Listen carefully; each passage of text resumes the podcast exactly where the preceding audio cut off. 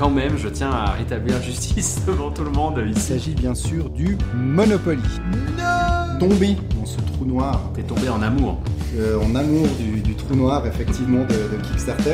Ah, tu le mets dans les ou pas Pas du tout, pas du tout, c'est un engine builder. Mais c'est un peu un déclic aussi. Vous écoutez En joues-tu On joue-tu ou bien Joue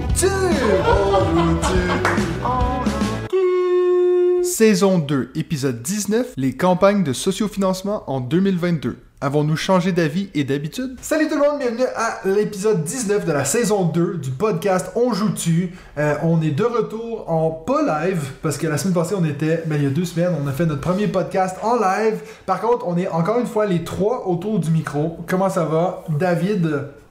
Eh bah écoute, moi je vais toujours bien. Euh, je pense qu'effectivement c'est peut-être c'est peut-être mieux qu'on soit pas en live parce que j'ai l'impression qu'il y a un certain niveau de, de fatigue là entre euh, entre nous trois. On serait peut-être euh, on serait peut-être moins beau que la dernière fois. Hein cas, parlez pour vous, moi je suis frais et dispo, mais... c'est vrai, t'es assez frais finalement. Tu nous as Attends, mis la alors c'est pression. toi, mais- c'est toi qui nous a dit qu'il fallait faire une pause parce que t'avais plein de boulot. Putain, Mais les justement, enseignants, quoi. mais justement, j'ai plus de boulot maintenant, c'est fini. Les Je suis en vacances, on passe à la prochaine. Euh, Benji, comment ça va? Parfait, pareil, très heureux d'être là, euh, très fatigué aussi, mais Ouais. très heureux d'être euh, à vos côtés. On est chaud. On n'a pas fait un retour euh, sur la, la semaine, ben, le, le- le live. Vous en avez pensé quoi de cette expérience de faire en live avec la communauté et tout? Écoute, c'était top, hein. franchement, je pense qu'on a passé un super bon moment. C'est vrai que c'est extrêmement euh, sympa d'avoir la communauté avec laquelle on peut interagir En tout direct, de suite, ça c'est vraiment très agréable. Après, c'est malgré tout pas tout à fait le même exercice. Euh, moi, je suis pas habitué à la caméra, tu vois, donc Ouais. euh, faut pas oublier qu'elle est là, euh, faut pas euh, faire attention à pas se caresser comme on fait fréquemment avec David. ce que, ce que, ce T'étais pas obligé de le faire pour vrai, vient, il avait pas vient- de il caméra. vient de le faire, hein, si jamais vous l'avez pas vu, mais Puis toi, ça David, m'a t'en as fait pensé quelque quoi? chose. Euh, moi, j'ai trouvé ça super et je me réjouis vraiment que la prochaine fois qu'on ait un stagiaire ou une stagiaire qui nous fasse la sélection des, des remarques et Oui. commentaires, puis qui nous les affiche sur l'écran géant que tu vas prochainement nous installer dans, Oui, le, bien dans le sûr. studio. Comme ça, on On aura moins besoin de, de surveiller nos écrans. Donc ça, ça serait bien. C'est vrai que déjà- qui peut se porter volontaire. Déjà, depuis la dernière fois, j'ai déjà dépensé une jolie somme parce que je vais Ouais. tout pimper le studio pour faire des lives. Donc, euh, prochaine fois, d'ailleurs, on n'a pas encore prévu c'est quand la prochaine fois, mais vous, vous pouvez être sûr que la prochaine fois, ça va être encore mieux. Puis, il y aura surtout pas de problème d'internet, ça c'est sûr. Ouais, ça, ça. À moins qu'il soit totalement coupé, ça on sait pas, mais Ça, non, là il a, il a fait fort. Là, j'ai vu euh, quelques petits, euh, petits, euh, comment on va appeler ça, des petits euh, ustensiles, enfin des machins de, informatiques là, avec des petits boutons qui clignotent et qui s'allument. Ça a l'air, euh, ça a l'air vraiment bien. Donc euh, ça se professionnalise en tout cas. Mathieu. Si, si on avait besoin d'une confirmation que c'était toi le plus vieux, on le Oui, dit. c'est ça. Les petits machins! Non, en plus, euh, euh, je bosse un peu là-dedans, mais le mot m'échappe. Bon, c'est pas grave. les petits machins qui. euh, Donc, j'imagine que là, ça fait deux semaines qu'on n'a pas eu les news à David. Ah. J'imagine qu'il va en avoir un certain nombre. Là. 7. Sept. Bon, heureusement pour nous, on n'avait pas de question de la semaine quand on a fait le live. C'est vrai. Donc, on a On le n'avait temps. pas de question de la semaine. Non. Bah, il y en avait plein surtout, mais les réponses arrivent à Ah, mesure. oui, c'est donc, sûr, voilà. bien sûr. On n'avait pas une question Ouais, globale. Donc, euh, je te laisse commencer avec ton premier news, David. Oui, parce que je crois que je suis pas le seul à en avoir. Enfin, Benchi, je te regarde pas parce que déjà que tu viens de finir ton top 5, donc. euh, Moi, je crois pas que j'ai de news, effectivement. Non, alors les, les deux premières news, donc je vais en faire deux en un, concernent des, des futures euh, ou actuelles extensions qui, euh, moi, bah, m'intéressent particulièrement, c'est pour ça que je vais en parler. Il y a une future extension qui a été annoncée pour Living Forest. Donc Oh j'avais. Et je pense qu'on va reparler de ce jeu tout à Ouais, l'heure, ouais. donc Ouais, on va ouais, pas aller trop loin, mais c'est vrai que j'avais dit lors d'un épisode qu'à mon avis, bah, ce, ce jeu méritait une extension parce que je pense qu'on peut aller plus loin vu qu'il combine quand même pas mal de, pas mal de mécaniques, il y a beaucoup de possibilités. J'ai un peu l'impression qu'on qu'on fait souvent la même chose et je pense qu'on n'est pas loin de trouver un de trouver un petit quelque chose qui peut l'amener vraiment plus loin. Donc euh, est-ce que ce sera cette extension Il a vraiment le petit côté éditeur. Pour l'instant, on ne sait pas. C'était un petit quelque chose. Il, euh, il mais- manque un petit quelque chose à ce jeu. Moi, je pense, je pense que ça prendrait une grosse extension pour le rendre acceptable. Sinon, il y a une extension qui sort là maintenant pour euh, Rift Force. C'est un, Ouais. un bon jeu à deux. parlé, non? L'extension, je ne crois Non, pas. non, mais le jeu de du, base, ah, du jeu, euh, du jeu même, oui. Je le sors pas assez souvent, mais c'est vrai que cette extension, alors, ça rajoute pas mal d'éléments qui, à mon avis, en tout cas pour moi, vu mon niveau à ce jeu, n'en demande pas, mais ça rajoute aussi tout un mode solo avec plusieurs niveaux de campagne et également, euh, je crois, une, une campagne à, à deux où je ne suis pas certain. Peut-être que je mélange avec l'autre extension dont je vais parler et qui m'intéresse plus. Celle-ci, c'est Charts of Infinity. Ouais. qui là arrive avec une extension euh, L'ombre du salut, qui est déjà sortie en anglais mais pas encore en français, et qui euh, arrive là ces jours of the Salut. avec, sans, sans doute, Exact. euh, je n'ai pas ton niveau donc je ne saurais le, le Oh, confirmer. ça Personne n'a le niveau à Benji. Et là, il y a une campagne, euh, une campagne coop, justement, donc euh, deck, deck building en coop, deux nouvelles missions solo, parce que le solo était assez limité. Quand on gagnait une fois, ben, on, on avait l'impression qu'on avait un peu fait le tour et il n'y avait pas trop après de, de, de challenge. Donc là, il rajoute toute une série de challenges. Et là, le- la coop, c'est vraiment euh, la campagne où on affronte euh, des, des monstres qui deviennent de plus en plus puissants. Et le but, bah, c'est de réussir à voir à atteindre le, le dernier, à le combattre. Donc euh, du très positif sur cette extension. Maintenant, bah, j'attends de, de voir et je vais. euh, c'est un des rares jeux où j'ai tout de suite intégré, euh, quasiment tout de suite, la première extension. Donc celle-ci, je pense qu'elle. Ah, donc c'est une deuxième extension. C'est une deuxième Ah ouais, extension. déjà. exactement, ouais. Ok.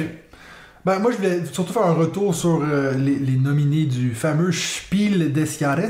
Ah, t'as dans les Oui. news. Moi, c'était après les news, mais tant mieux. Les nommés, les nommés. Les nommés. Les. Alors, nommés. moi, en tant que bon Québécois, je dis les nominés. Ouais. Écoute, moi j'ai entendu d'autres bons Québécois dire les nommés. Surtout Ouais. que là, là, j'ai quand même fait une capture d'écran d'un d'un beau visuel qui Oh. était fait avec les nominés du Spiel des Jahres. Bah, donc c'est voilà. faux. Voilà, je sais plus où je l'ai pris, donc je vais. Et c'était bien prononcé, ouais. Et c'est surtout, ben, pas Dark Nova. Non mais ça, Non, mais trop commence expert, directement les avec gars, ça. trop expert. Trop expert. Mais oui, quand tu vois la sélection, c'est trop expert. D'ailleurs, Nivarium, c'est pas j'ai de la peine déjà à ça. comprendre. Bah ouais, c'est ça. Alors c'est sûr que, mais peut-être il faut déjà qu'on fasse un peu la liste alors pour les gens qui. Bah, commençons Voilà. par l'expert. Allez. Alors, expert, on a Living Forest. Donc ça. Qui est pas si expert que Hey, ça. Moi j'aime bien, mais, oui, mais c'est du familial. Tu te souviens, quand on en euh, avait parlé lors des As d'or, on, on hésitait à même le mettre familial. Oui. Puis là, il est en expert. Donc déjà, initié, je le trouvais haut. Mais Expert, à c'est- l'after il était initié, hein, Il juste. était initié. Ok, ouais, ouais. Alors que c'est ça qui est drôle, c'est qu'il se trouve dans la même catégorie que Dune Imperium, Ouais. qui était alors séparé Expert, de ouais, Living ouais, Forest à dans fait, l'As d'or. tout à fait. Donc, ah, je, je t'ai coupé, mais il y a Living Forest, Dune Imperium, Dune Imperium, donc qui va gagner. Et Cryptid, que je connais pas qui du tout. a, qui a euh, Cryptid Jump. 3-4 ans C'est ce que tu disais, ouais. pour la version en tout cas euh, française. Mais c'est vrai que c'est un, vient de sortir en allemande. c'est un allemand. peu dommage cette histoire que. Bon, au final, L'As d'or, Mais c'est la même chose. pareil, ouais, Ouais, ouais, c'est tout vrai. à fait, ouais. C'est vrai.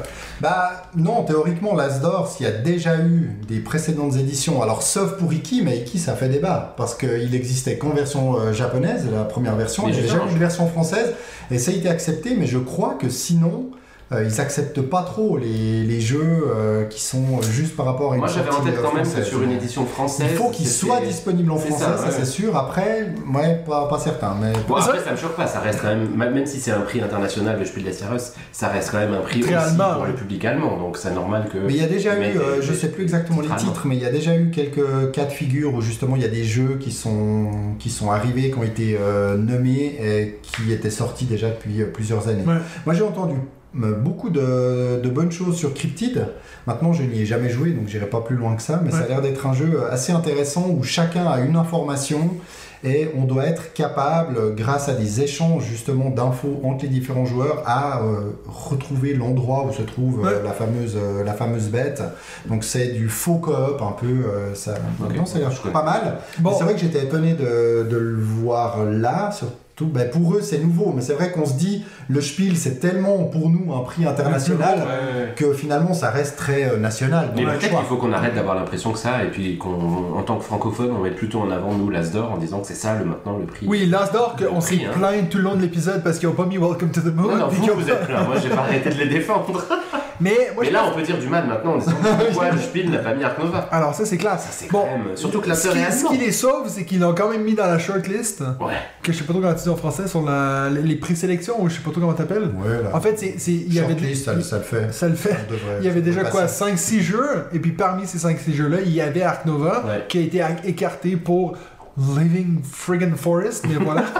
Alors c'est vrai que j'ai oublié de regarder la liste de cette euh, shortlist là, des, des- je crois qu'il y en a 8 au total, puis il y en a Oui. 3 qui passent plus loin et 5 qui sont recalés. Ben, moi, je le regardais loin. en direct, puis il Mais- annonce d'abord la shortlist, Ah ouais, puis j'ai vu Ark Nova, donc je me suis dit, ah, c'est sûr qu'il va être ramassé là, puis là, finalement, j'ai arrêté de regarder la vidéo, puis quand je l'ai regardé, j'étais genre, mais where is it? Mais c'est vrai que pour les, pour les auteurs, ça a l'air d'être déjà assez intéressant d'être dans cette shortlist parce qu'elle est quand même pas mal communiquée. Et pour les, pour les professionnels, peut-être après ceux qui, euh, ceux qui vont commander les jeux, les distributeurs ou autres, Ouais. euh, il y a quand même un intérêt pour, euh, pour cette shortlist. Ouais, donc Je voilà. Et Après, la différence, c'est vrai que j'ai aucune idée si on a vu la shortlist de l'As d'or, donc potentiellement peut-être que Si, si, si, Welcome to the Moon, il, peu. était. Si, si, je crois qu'il y en a une dizaine qui sort hein, dans la shortlist de, de l'Asdor aussi. Hein. En tout cas, Je crois qu'on en avait On a déjà tout oublié. moi j'a- j'avoue que, même si c'est peut-être controversé ce que je vais dire, mais ça me choque moins que Ark Nova soit pas dessus que Welcome to the Moon n'ait pas été nominé pour l'initier. Moi, justement, c'est drôle parce que ce mois-ci, bizarrement, euh, avec Nadia, on fait beaucoup de parties de Welcome to the Moon, puis vraiment, je trouve vraiment que c'est un chef-d'œuvre ce jeu-là. Toi, tu entends parler. êtes remis là On s'est remis dedans, hein. ouais. Mais Parce qu'elle, elle avait que fait les deux premiers scénarios, puis elle a dit, ah, j'aimerais bien voir les autres. Je pense qu'elle est tannée de jouer à Everdell, donc on- elle commence à vouloir Ok, voir autre chose. Et puis, ben, en fait, on a fait le scénario 3, je pense, c'est mon préféré.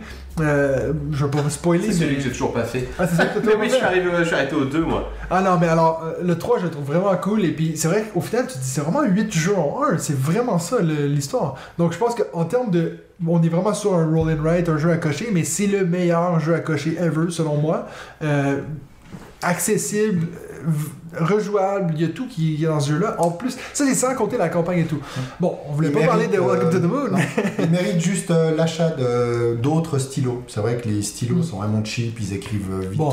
gros, c'est pas, c'est pas terrible. C'est c'est vrai beaucoup de jeux avec les petits Bah stylos. oui. Moi, j'ai- j'ai- il faut que je trouve une boîte de 150 de ces stylos pour les foutre dans un Mais coin. les gars. À place d'avoir 12 000 baggies en plastique, j'aimerais mieux avoir des stylos. Alors j'ai la liste, en fait, donc pour le Kennerspiel, donc le, le jeu expert, hein, il y Ouais. a- il y, a trois jeux nommés, donc les trois qu'on a dit, Ouais. et trois recommandations, c'est la Ah, recommandation, le mot qu'ils utilisent, donc il y en a six en tout. Et dans ces trois recommandations, il y a Ark Nova, Ouais. qui sort en premier, alors je sais pas si c'est par ordre alphabétique ou pas. Ouais. Il y a Korra, qui est chez Yellow Oui. Expert, et puis il y a Ah, Witch, vu. Witchstone. Witchstone qui est de Ah oui. Ouais, qui est de Knizia, je listes, sais pas ce que c'est. Donc effectivement, Ark Nova sort euh, derrière, mais c'est vrai que c'est quand même très surprenant étant donné le buzz et la qualité du jeu, parce que pour le coup maintenant on a tous euh, joué à ce jeu et c'est vraiment un, un excellent excellent jeu, c'est surprenant qu'il sorte Ouais. pas... euh, Bah, ils sont tous plus experts que Living Forest, ça c'est certain. Et Cryptid, je veux pas me prononcer, mais ça a pas l'air si complexe que ça. Ouais, Est-ce que Dune Imperium, est- bon c'est toujours difficile. Oui, c'est expert. toujours dit. Ouais, pour Oui, moi il est quand même. Oui. Non mais tu vois, Oui. C'est pas un gros entre gros expert, entre Ark Nova et Dune Imperium, j'aurais du mal à dire lequel est le plus expert. Ah, Ark Nova est pas si bah, compliqué que ça. en En fait, c'est ce que t'as je dit en une partie, tu savais jouer hein. Ouais, mais c'est parce qu'on est déjà des joueurs habitués. Je pense que quand tu mets quelqu'un euh, qui n'a pas du tout l'habitude de jouer ou qui joue plutôt à des jeux bah, du style Living Forest. Living Forest, tu fais monter des personnes à bord euh, facilement. facilement, ouais. Euh, ma fille de 10 ans y a joué, elle a très bien compris, elle a adoré. Euh, je la ferai pas jouer à Ark Nova. euh, Mais je pense que la, la plus grosse différence, je dirais, entre les deux, c'est que Dune Imperium, une fois que t'as compris, t'as compris.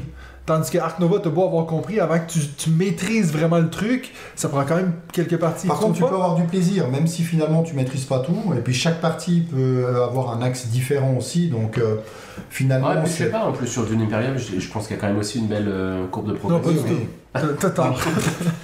C'est Donc, peut-être- bref. moi, moi j'ai l'impression d'être nul encore. on est encore sur les experts, On mais il y a quand on même d'autres du- catégories. hein. On, ouais, ouais. bon, on fait un pronostic ou bien On va tous. Ouais. J'espère. C'est le seul qui semble être Ah, vraiment à Sachant sa que cette année. je euh. connais pas Cryptid non plus. Et puis t'as pas joué non plus à Living Forest. Non, mais j'y jouerai pas. Non, c'est ça. Il y a Forest C'est dedans, il y a Living. euh, Ouais. Non, mais pour une fois que moi je bâche Il y un aurait jeu. Dead Moon. Mais attends, il y a du feu qui veut cramer toute la forêt. et Ah non, mais un jeu, un jeu nature que j'ai pas envie de jouer, C'est là. très inquiétant.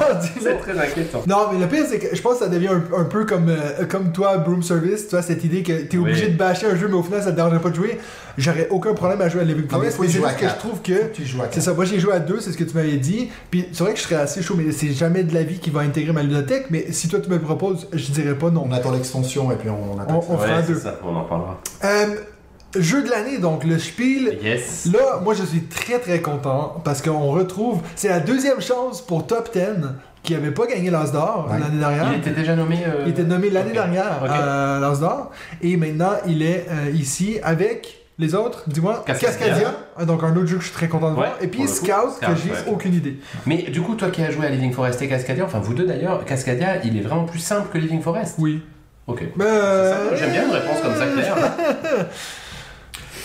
Disons Les que- règles sont plus vite expliquées. Ouais, les règles sont beaucoup plus vite expliquées. Tu peux aussi jouer avec la version euh, simple, familiale. Donc là, oui, c'est plus simple. Mais après, on est proche. Après, ça, c'est une catégorie. euh, c'est la catégorie un peu, voilà, jeu de l'année. euh, ils disent pas vraiment qu'ils vont pas mettre un semblant d'expert. Ou surtout quand tu vois le niveau de l'expert euh, Oui, qu'il y a. je- disons, disons qu'il y a une C'est très plus- proche, quoi. Il y, a une- il y a quand même une- un plus grand écart entre Living Forest et Dune Imperium que entre Cascadia et Living Forest. Mais du Voilà. coup, voilà, donc c'est, c'est- On est on pas voit que forcément Kenner sens. Spiel a vraiment pas beaucoup de sens, quoi. Non, Mais je vous lis la liste de recommandations après. Oui, alors bah, il y a juste quand même le- cette histoire de, de scout là. Ah oui, on- Scout, ouais, donc là, on va pas. euh, c'est un jeu Je de, cirque. Donc on doit, on doit créer un peu. On doit, je crois, prendre des artistes. Ça a l'air d'être un petit jeu euh, assez, euh, peut-être pas nerveux. Je vais pas dire n'importe quoi, mais jeu de cartes, etc. Où on engage des artistes Ouais. pour faire des, des numéros, des trucs comme ça. Donc rien à voir avec les scouts qui vont. mais est-ce qu'il y a bois une avec version des française. Moi, j'ai jamais entendu parler du jeu. Non, j'en ai pas entendu parler, mais il y a déjà eu euh, Robin Desbois là, Ouais. qui euh, avait Cosmos. été, je sais plus s'il l'avait gagné ou pas, Non. et on n'en avait pas du tout entendu parler. Il est arrivé après en Par français plus tard. peut-être Donc finalement, c'est un peu l'inverse de ouais.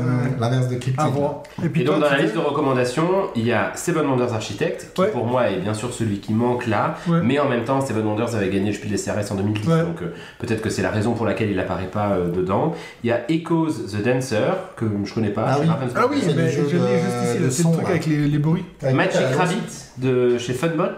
Je connais pas. Euh, Ah oui, bah Magic Rabbit, oui. Oh, mais là, ça aussi, c'est assez vieux là. Ah, je connais pas. Julie Dutoit, Romaric Gallonnier, Ludovic Simonet et Cécile Ziegler.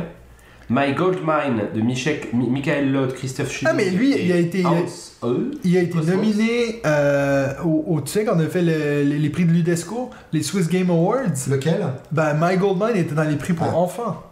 Ah, ok. bah, Donc euh, voilà. So Clever, So Cleaver de François Romain Oui. chez Repoprod. Oui, bah. Et Clover. Très Cleaver. Bah, on- Ah oui, en on- allemand. Ça, c'est celui avec les traits. Clever. Ah, Clever. Clever. Et Trek 12 Himalaya Mm.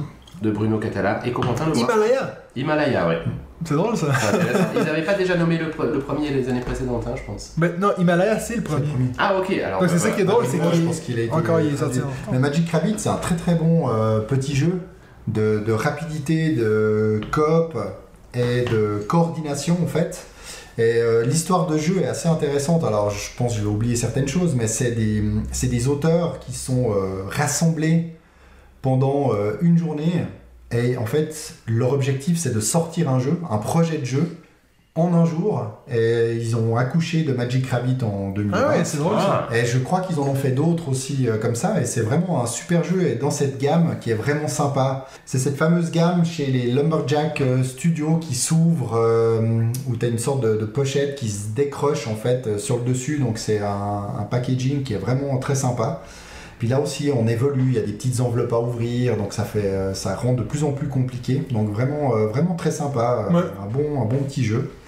Et puis bon, je sais pas si vous voulez faire la catégorie enfant, hein, parce que Bah, Peut-être juste vous dire que les, les- les réponses seront le 16 juillet pour le. Kenner Spiel et pour le Spiel des Sierras, alors que pour la catégorie enfant, ce sera un peu plus tôt, ce sera le 20 juin. Et puis, juste nommé, en tout cas, moi, le seul que je connaissais un petit peu dans la catégorie enfant, c'était le- la version enfant de Charlatan de Belcastel. Ouais. Et la version nommé. enfant de, de Tréfuté. Ah oui, c'est juste c'est un double, nomination pour Wolfgang Warsch. Qui avait Exactement. déjà été nommé Oui, deux fois. deux Et fois. pour, les mêmes jeux. Et pour Schmitt aussi, Oui. C'est ça, c'était très futé. Ah, c'est fou Et en fait. euh, les Charlatans de Belcastel. Et là, c'est les mêmes. deux, deux jeux euh, chez Schmitt, donc euh, c'est vrai que ça- ils ont l'air vraiment très très sympas. Le très futé enfant, j'ai C'est aussi. une course de cheval de- ou de Alors ça poney c'est le Belcastel euh, Ah pardon, Ouais, je oui, t'as raison. Et puis c'est vrai que le, le très futé, il a l'air vraiment euh, très sympa aussi pour les enfants. Donc euh, à mon avis, c'est l'idéal parce que c'est des versions qu'on rend accessibles aux plus jeunes de, de très très bons Ouais. jeux. Donc ça c'est plutôt cool, même si finalement les charlatans de Belcastel, Toi, tu euh, te pour dis, euh, moi, c'est du euh, 7+, puis là, Il avait été nominé, Prix, euh, ils mettent euh, 6+, donc euh, pff, je pense que Ouais, c'est c'est très proche. 7 plus d'enfants Bon, qui savent jouer. Mais là, voilà, Charlatan là, je l'offrirais beaucoup plus facilement aux enfants, celui-là, Ouais. qu'un charlatan de Belcastel. Charlatan, D'ailleurs, je me que- réjouis de le- Mais, l'offrir mais à... Charlatan, il était nominé euh, expert, hein. Ah, expert en plus, ça va bien. Mais le, Pardon. le Grand Prix de Belcastel, moi, Oui. Moi là j'ai une, une filleule qui va faire 6 ans, je crois, cette année, si je dis pas de bêtises, donc euh, ce sera parfait en octobre pour son anniversaire. Parce que je pense que le problème de Charlatan de Belcastel, c'est que si tu l'offres à un enfant de 7 ans dont les parents ne savent pas Ouais, ça, la il, va, il va pas être ouvert. quoi. Après, on peut mentionner le troisième, hein. Yeah. Donc Mais- Zoberberg, on va rien en dire parce qu'on ne le connaît pas, mais il a l'air d'avoir un très gentil magicien euh, sur la four et c'est chez Amico. Euh, moi, je vais enchaîner avec mon, mon, mon deuxième petit news ici. Euh, moi, Après, vous il avez autre reste- chose à Il dire en reste 4 à David. hein. Ah oui, Oui, mais euh, on a le temps. Ouais, mais je suis pressé. Euh, moi, je voulais faire un mot sur. euh, je vous en ai parlé euh, dans, dans notre groupe WhatsApp, mais je voulais en parler dans le podcast. Euh, la chaîne de YouTube euh, anglophone, Ouais. The Dice Tower, qui euh, a annoncé, euh, moi, je- moi je l'ai écouté cette semaine, mais en fait ça faisait déjà deux mois, donc je suis un peu en retard. Mais donc Tom Vassell, qui est vraiment un peu le, le parrain, pape. des, des- c'est ça, le pape des jeux de société euh, sur YouTube, qui avait commencé sa chaîne en 2002. Donc ça, ça fait presque 20 ans maintenant, donc c'est vraiment quelqu'un, je pense qu'en termes de gens sur la planète qui connaissent le 35 ans. plus de jeux, c'est ça. donc lui avait commencé le podcast. Et il, euh, donc, il a commencé son propre podcast en 2007, donc 15 ans plus tard, après 750 épisodes, il a décidé de dire stop, on arrête ici. Petit Euh, joueur. Hein. Ouais.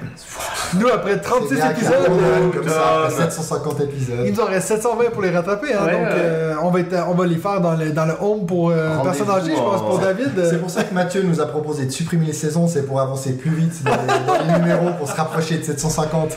Mais je voulais vous re- euh, revenir sur cet épisode-là parce que pour le dernier épisode, donc le 750e épisode, il a décidé de faire son top 10 jeux ever, comme nous on l'a fait euh, il y a deux semaines. Et ce qui est intéressant, c'est qu'un de ses premiers épisodes qu'ils avaient fait, c'est justement son top 10 jeux. Donc il, voulait voir à quel point il avait évolué dans les 15 dernières années. Sur ces top 10 jeux, il n'y en a que un qui était, Déjà. qui était déjà il y a Ah oui. 15 ans. C'est un jeu qui s'appelle Cosmic Encounters. Je sais pas si vous connaissez. Non. C'est un jeu qui apparemment a presque maintenant 40 ans. Puis euh, je me souviens que toute ma vie, quand j'ai regardé ce gars-là, il parlait toujours de ce jeu-là. Puis ça m'intéresse pas du tout parce que c'est un jeu dans l'espace. Mais je pense que c'est pour toi, Benji. Je vais regarder ça tout de suite. Et, Cosmic Encounters. et je, vous, je, vous, je vous annonce que son numéro 1 jeu de tous les temps, Ah, ça va nous agacer, je pense. Non, Nova. non. Ah non, putain. Ark Nova, donc un jeu qui est sorti, tu vois, l'année dernière aux, États-Unis, mais lui, c'est sauté dans son premier jeu de tous les temps. Pour un mec qui joue depuis 40 ans. C'est ça que je dis. Donc, tu sais, quand on dit est-ce que, est que la hype est vraie ou quoi que ce soit, c'est quand même un, un argument assez convaincant. On rappelle aussi que le créateur d'Ark Nova, Mathias Wige, c'est son premier jeu. Ouais. T'imagines le gars qui regarde le top 10 de tous les temps de Tom Bassel puis il dit Ark Nova en 1 quand c'est ton premier jeu, je pense que tu touches plus à. Je pense il faut pas qu'il refasse de jeu en fait. Maintenant, c'est ce qu'on disait la dernière Ouais, fois, ouais. c'est que le, le prochain jeu va être catastrophique, quoi. Bah, il va faire une version euh, deluxe sur euh, Kickstarter. Ouais, déjà. Ça va, ça va peut-être faire un que peu. j'achète. J'ai vu passer là des petits pimps de Ark Nova où t'as les. Comment ça s'appelle Les enclos en 3D Ouais. déjà. Avec ça des petits donne, animaux à mettre ça dedans, donne non? tellement envie en. Ça serait pas mal. C'est quand même fou que ce soit un jeu sur, la nature qui, qui t'excite autant, Benji. Oui, mais c'est ce que je vous ai dit. Je pense que le thème m'excite pas du tout, mais euh, le jeu est vraiment très très bon, donc euh, il y, a- il y a un plaisir à, à construire son truc qui est, qui est vachement bien fait. Donc voilà, J'adorerais euh, Ark Nova où tu construis ta mine dans l'espace. dans l'espace. Mais ça Ouais. arrivera pas. Euh, Donc si jamais il existe en français, hein, le Cosmic Encounter, Ah, alors moi, je l'ai pas qui s'appelle Rencontre Cosmique, ouais. Ah, bon, ok, ils sont qui a pas été le. deux, trois fois en, en- même en français. Mais toi, toi qui il y a une édition anniversaire en 2018 et elle a été faite en 1977. Je ne dirais pas à quoi me fait penser cette date Ah, de naissance. Mais dis-toi que quand tu disais juste avant qu'apparemment Pochon il trouve qu'on a aucune référence sur les vieux jeux, je suis sûr qu'il est en train d'écouter ce podcast en disant Enfin, il a pas dit exactement ça comme ça. Il a dit ah, ça serait bien de pouvoir rajouter quelques, quelques anecdotes euh, sur des vieux jeux. sur des vieux jeux, de, de comprendre d'où vient justement telle mécanique de tel jeu, d'où vient l'idée. Alors, Sébastien, si tu écoutes ce podcast, écris-nous qu'est-ce que tu penses de Rencontre Cosmic. Cosmique. Euh, donc, je sais pas du tout si euh, Tom Bassel a appris le français pour écouter notre podcast, mais s'il nous écoute, félicitations quand même parce que 750 épisodes, Ouais. faut y aller quoi. Congratulations. Tom. Congratulations Tom. Et puis, euh, bon, de toute façon, il a pas fini sa carrière pour ceux qui sont stressés. Et c'est juste qu'il arrête le podcast pour aller sur on YouTube. peut- On peut dire aux gens ce qui se passe, c'est que Tom rejoint On joue-tu. Oui, il va Il venir est très s'installer. Et puis, il est Et en train de prendre ses cours de français. de notre prochain live. C'est ça. Il est en train d'apprendre le français, donc donnez-lui au moins deux ans et Ouais. puis ça va être bon. donc voilà, beau, ça. enchaîne avec des news, David, parce que je sais que t'en as 12 en attente. Ouais, donc là, je vais retirer un peu le niveau vers le bas, mais il faut quand même qu'on avance. hein. Donc, euh, petit jeu, euh, Cartaventura, qui a annoncé donc deux nouvelles versions pour euh, septembre et décembre. Mm. Donc, Versailles en septembre et Hollywood en décembre. Donc, ce sera déjà les cinquième et sixième. Donc là, je crois qu'ils ont Ouais, le, la quatrième. le bon filon. Oui, je sais plus comment il s'appelle, mais tu as loupé la quatrième. toi, t'as joué à aucune, non? Si, si, je jouais Si. à- au, au Le Viking. Ah oui. Ouais.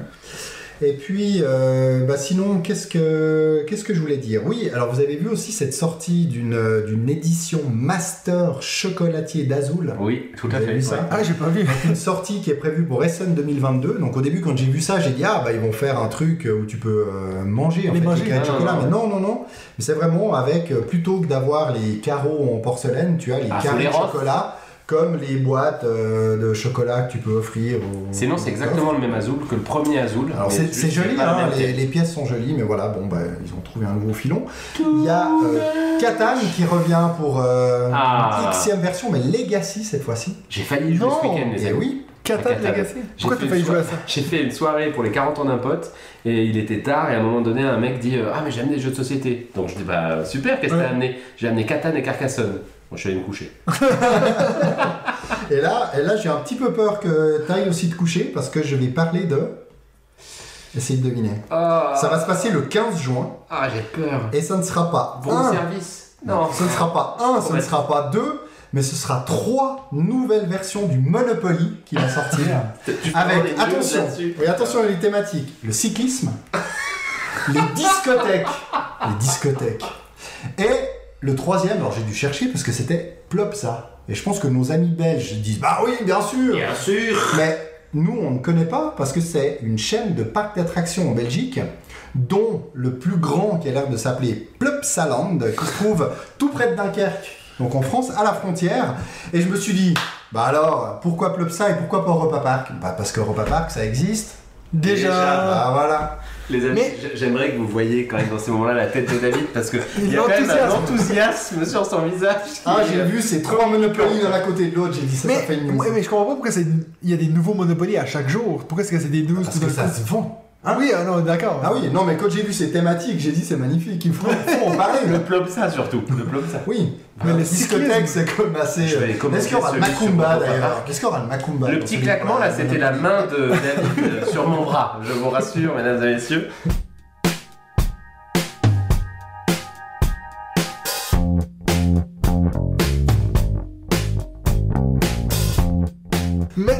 Va passer au premier segment, le jeu de la semaine. Je vais laisser Benji commencer parce qu'on t'a pas entendu beaucoup pendant les news. Ouais, ben non, j'ai subi un petit peu ces news euh, dans une certaine forme de douleur. Écoute, mon jeu de la semaine, alors j'ai du mal à le trouver parce que j'ai pas beaucoup joué ces, ces derniers temps. Ouais, Mais... T'as eu deux semaines pour Bah trouver oui, un jeu de la semaine, t'as rien. Excuse-moi, j'ai failli jouer à Catan et Carcassonne. Tu peut-être parler d'Ark Nova Estimez-vous heureux. J'aurais pu vous parler d'Ark Nova, je pourrais vous parler de Cascadia, puisqu'on a refait une Ah oui. Cascadia euh, chez euh. David Après, après, Clank Legacy. Clank. Que j'ai gagné. Et à la limite, c'est pas ça le plaisir, le plaisir c'est que David n'a pas gagné. C'est a ça, m'a Non, non, deuxième. non, non, ça m'a tellement non. rassuré. Non, très franchement, hein, ça j'aurais pas été bien si je l'avais gagné Non, en plus. clair, je je sentais que j'allais la gagner. Franchement, c'était surprenant. Bref, c'était quoi le quatrième scénario? Euh, le Le cinquième cinq, là, ça y est. Ouais, vous êtes à moitié là. Ça y est, ouais, ouais, Bon, on a bien ri de nouveau dans ce scénario là. On était, C'est à ton on était pas mal. Euh, C'était bien. Oui, oui, On a non, mais c'est toujours des Mais bons moments. c'était- Oui. C'était beaucoup moins long que. Oui, c'est vrai, mais on a joué assez vite. Ouais, on a. Ça, ça veut rien dire, hein. En fait, ça dépend. Tu pourrais finir Ah, une partie assez ça- rapidement. Non, non, il y a quand même quelque chose, c'est que maintenant, quand on joue, euh, quand c'est ton tour, en fait, tout le monde joue tout de suite. Si tu vois, au début, malgré tout, on joue avec euh, ton épouse un et une amie qui sont pas non plus des joueuses euh, euh, qui jouent pas non plus tant- autant que nous, et donc à chaque tour, elles réfléchissent à leur tour, en fait. Mm. Là, pas du tout sur cette dernière partie. euh, Elle commence à connaître les cartes. quand on a, aussi. quand était ton tour, tu poses tes cartes, tu jouais quoi. Ah ça oui, tournait beaucoup plus vite. Bref, Ah, elles, te dépend. diront, elles te diront que c'est parce qu'elles ont euh, pas les bonnes cartes, que nous on a les Oui, meilleures, bien sûr. pas. Ce qui est vrai Voilà. dans ton cas d'ailleurs. Tout ça pour dire que je ne vais donc pas parler de ces jeux-là et que je vais vous parler de Kingdom Rush. Faille temporelle. Kingdom Rush, c'est un jeu qui existe sur smartphone à la base. hein. Ouais, Moi, j'avais c'est beaucoup un joué jeu de ça. Tower Defense. Ah oui, Ouais, moi, tout à fait, oh, c'est un euh, super sur Tower tablette, là, Defense. sur iPad, qu'est-ce que j'ai joué? Ah ouais, moi aussi, ils en, ont, ils en ont fait 3 ou 4, je pense, des, des Ouais. éditions. Et euh, il était sorti sur Kickstarter et je ne l'avais pas acheté. Et je crois que je vous en avais déjà parlé une fois en vous Oui. disant que c'est le seul jeu que j'ai acheté en, dans le Pledge Manager, en fait, en, en late Oui, pledge. Pledge. euh, Ah, j'avais hésité, donc. Mais l'as fait, je l'ai. Oh Je l'ai, j'ai même une extension avec, parce que bien sûr, je n'ai pas pu Of acheter seulement je sais plus. Euh, je sais plus, bah, je sais pas parce que j'ai jamais joué par contre à l'extension. Et euh, j'avais pas de Tower Defense et je m'étais dit, bah, comme j'ai adoré le jeu sur euh, smartphone, autant essayer avec ça.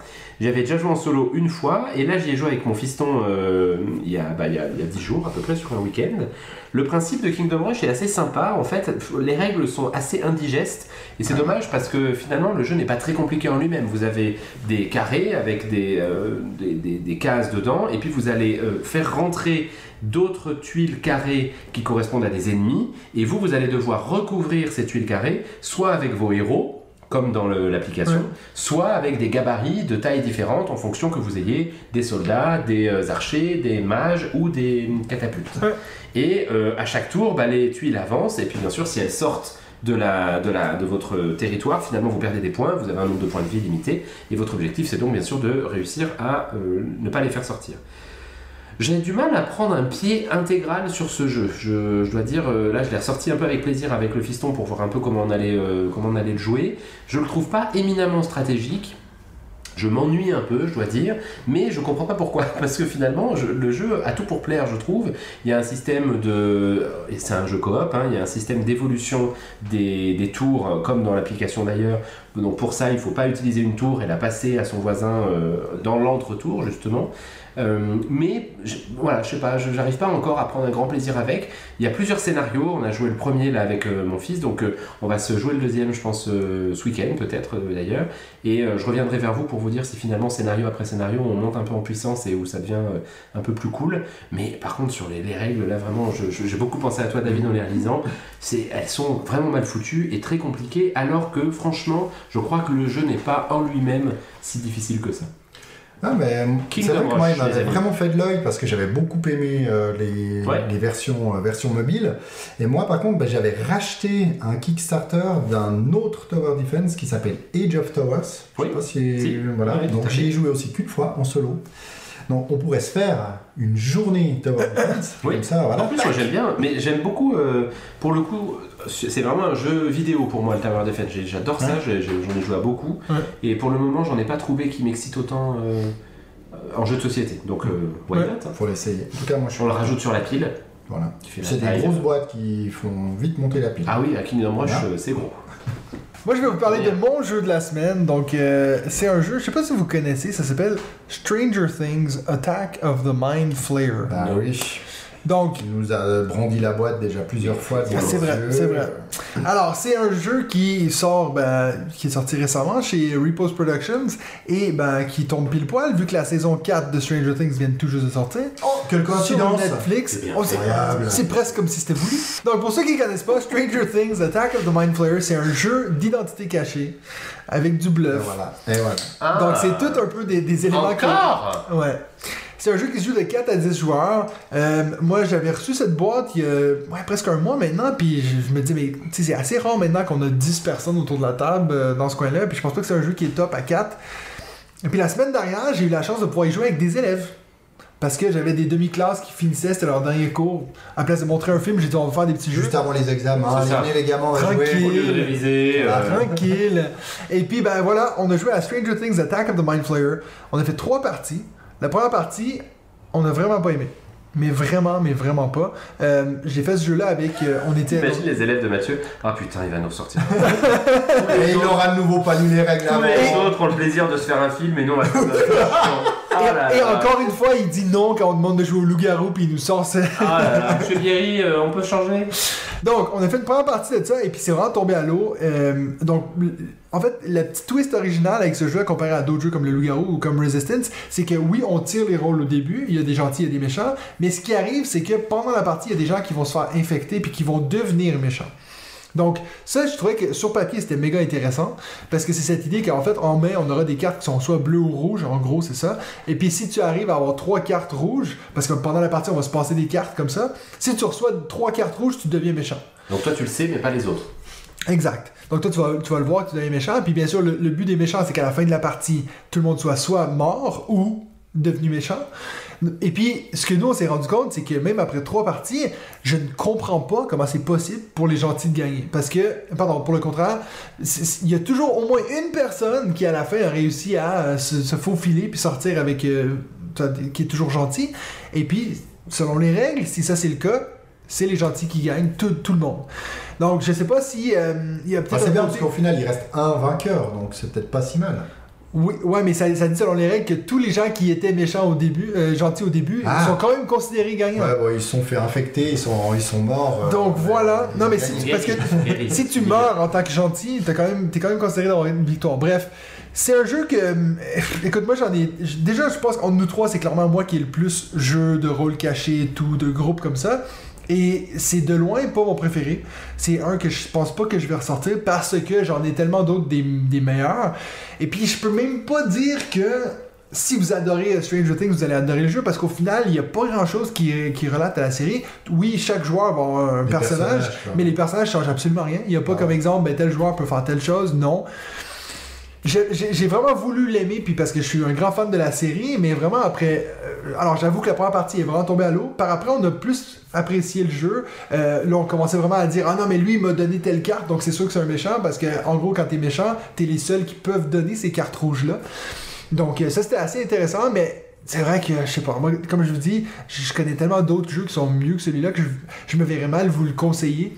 Mais, voilà. Mais, quand je le compare à Resistance, quand je le compare même à un jeu comme Oriflamme, qui est pas du tout la même chose, il y a pas de traite, mais t'as quand même des rôles cachés, c'est plus intéressant, complot, Loup-garou. pas du tout loup-garou. Donc si Secret vous Hitler. êtes... Alors si... Oui, c'est vrai, Secret Hitler, mais qui pour moi est presque la même chose que Resistance. Si vous êtes vraiment fan du loup-garou, puis vous voulez juste monter tranquillement en termes de qualité, Stranger Things, Attack of the Mind Flayer, voilà. Bon, bah écoute, euh, deux présentations de jeux pas folles pour le moment. David, est-ce que tu vas remonter de niveau? Mon jeu s'appelle Mon. Enfin, Mon. Voilà. C'est un tout petit jeu, alors à rechercher, c'est c'est hyper chiant parce que MON, euh, ça, suivant le moteur de recherche, ça va te sortir énormément de choses. C'est un jeu que m'a fait découvrir, euh, découvrir, pardon, c'est un jeu que m'a fait découvrir nos amis des hauts plateaux.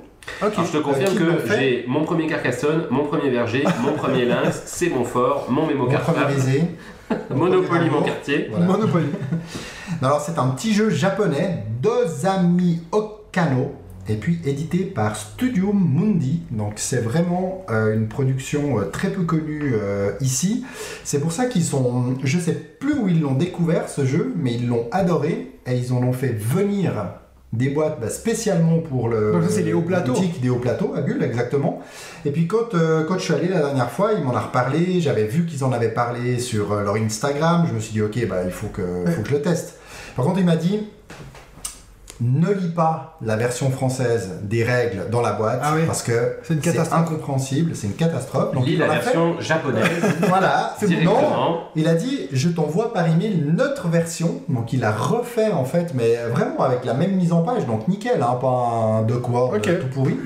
Il a euh, écrit dans un bon français les règles et donc ça m'a permis de tout à fait bien les comprendre. Je vous avouerai que je n'ai pas comparé à la version d'origine, hein, parce que j'ai fait tout de suite avec euh, leur version. Donc c'est un très chouette petit jeu de cartes. Alors, C'est assez abstrait, hein, il faut euh, dire. Et par contre, c'est très simple à jouer. Pour vous l'expliquer en deux mots, vous avez euh, des cartes, c'est quatre motifs de cartes différents avec des cartes numérotées de 1 à 15, je crois, ou à 18, je sais plus. Et chacun à notre tour, on a la possibilité de poser une carte et toujours la carte doit être toujours supérieure à celle qui est dans, sa colonne. Donc il y a quatre, euh, quatre lignes, pardon. Euh, vous allez me dire, oui, un peu comme le 6 qui prend pour ceux qui connaissent. Alors tout à fait, seulement si vous avez un 1 qui est posé, puis vous, vous posez un 6, le suivant a soit la possibilité de poser plus grand que 6, soit il peut se mettre par-dessus le 6 pour mettre une carte plus petite. Donc c'est-à-dire le entre le 1 et le 6, donc il pourrait poser le 2, 3, 4, 5. Hmm. Sur chacune des cartes, Mhm. sur chacune des cartes, vous avez un petit emplacement, un petit rond qui indique des points. Et vous, vous avez des jetons qui représentent ces points. Et en fait, bah, chaque carte qui est posée a une sorte de propriétaire qui marquera des points à la fin. Donc si vous recouvrez une carte adverse, vous allez lui rendre son petit jeton qu'il avait euh, mis précieusement là-dessus pour mettre le vôtre à sa place. Et en fait, tout au long de la partie, on va poser des cartes, on va prendre la place de nos adversaires sur justement ces cartes pour pouvoir mettre nos, jetons. Et une fois que un des joueurs n'a plus de cartes, donc ça se joue en 15 minutes, on va calculer le total en fait des points qu'il y a sur, ces jetons-là. Et c'est vraiment très sympa parce qu'en fonction de ce qui est déjà sorti, bah, vous savez qu'il n'y a plus forcément de place, donc vous savez que cette place, elle vous est assurée si vous avez une carte. Donc voilà, il y a encore quelques petites subtilités, mais vraiment un très chouette petit jeu de cartes comme ça, avec quand même un, un peu de, de stratégie. Et bien sûr, il y a le hasard des cartes que l'on a reçues, mais vraiment sympa à jouer euh, une ou deux parties comme Ouais. ça, 15 minutes la partie. C'est c'est un bon, euh, bon petit jeu de cartes que je me réjouis de ressortir. J'ai fait avec toute la famille, tout le monde a parfaitement compris. Donc euh, voilà, Mon. C'est assez drôle parce que c'est pas la première fois qu'il nous fait ça les, au plateau, d'acheter des jeux qu'il trouve ailleurs. Oui, Euh, t'as déjà fait cartes, euh, mais je suis pas sûr, je sais plus d'où invité à éviter, il y a Obsession, toi, il va chercher des jeux n'importe où. Lui, s'il y a un jeu qui l'intéresse, partout, il va le chercher. Voilà, il n'est pas distribué en Suisse, donc il s'est dit bon bah ok, on l'a aimé, il n'est pas distribué en Suisse, bah on va, Ouais, on va faire venir, on va le, le distribuer nous dans notre magasin, donc euh, ouais c'est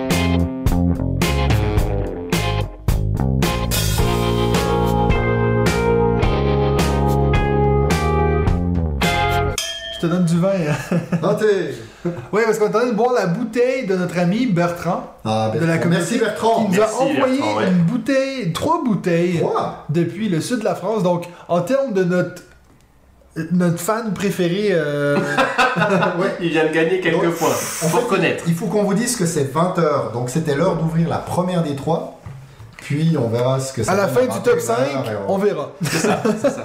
Maintenant, ce qu'on va faire, c'est qu'on va passer sur la thématique de la semaine. On s'est dit, on voulait quand même faire un petit retour. On voulait pas appeler ça Kickstarter 2, parce qu'on a déjà parlé du Kickstarter, mais on avait quand même quelques remarques. On voulait faire des petits retours sur les campagnes de financement différentes. Donc, je vais pas nécessairement appeler cet épisode Kickstarter. Parce que on parle de tout type de campagne de financement ici. Euh, Gamefound et autres Ulule. Donc, une, une histoire que je voulais déjà parler d'entrée, parce que genre, on, on m'en a parlé aujourd'hui, j'étais au 400 coups et puis on parlait avec Raphaël, et puis il me parlait de la campagne de Eutia, que Benji, quand je t'en ai parlé avant en ronde, tu, tu me disais que tu étais au courant de cette histoire. Donc, eux qui ont fait une campagne à succès, Oui. donc pour leur première grosse boîte, énorme. Très très grosse Ouais. boîte a priori. c'est la grosseur de la boîte de Gloomhaven, il me semble. La Euh, même oui, grosseur de la possible. ouais, Donc, Ils ont réussi la campagne, ils décident de relancer une deuxième campagne euh, et, et de faire une deuxième vague, un Oui, reprint, et ils sont à 350%, encore une fois, funded, et tout d'un coup, ils arrêtent la campagne, ils font faillite, ils mettent les clés dans la porte, c'est fini. ça te dit quoi, ça, quand t'entends ça? Ça me dit quoi? Bah, Ça me rend triste pour eux déjà. Ouais. Euh, bon, vraisemblablement, de ce que j'ai entendu et compris de cette situation, c'est que la boîte qui a fait Eutia était en fait une petite boîte. Et d'ailleurs, il y avait un peu d'inquiétude sur la première campagne parce que justement, les gens se disaient mais est-ce qu'ils vont vraiment finir euh, par financer cet énorme projet qui est Ouais. vraiment un gros gros truc? Et puis, ils Toi, tu l'avais backé ou non, non, non, Non. non, parce que c'était que en anglais. Euh, donc je, je t'avoue que j'avais d'ailleurs pas entendu parler tant que ça de la première campagne. hein.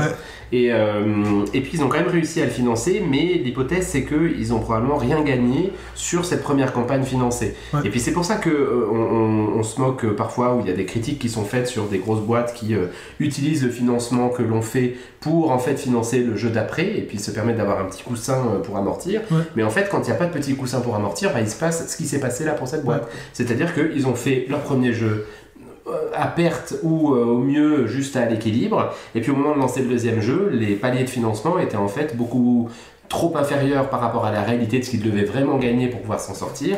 Et puis la cinétique de la campagne n'a pas dû être ce qu'ils imaginaient, ça n'a pas dû monter assez vite. Et ils se sont dit, bah, il vaut mieux qu'on arrête maintenant parce qu'en fait, on va pas pouvoir euh, financer cette deuxième campagne.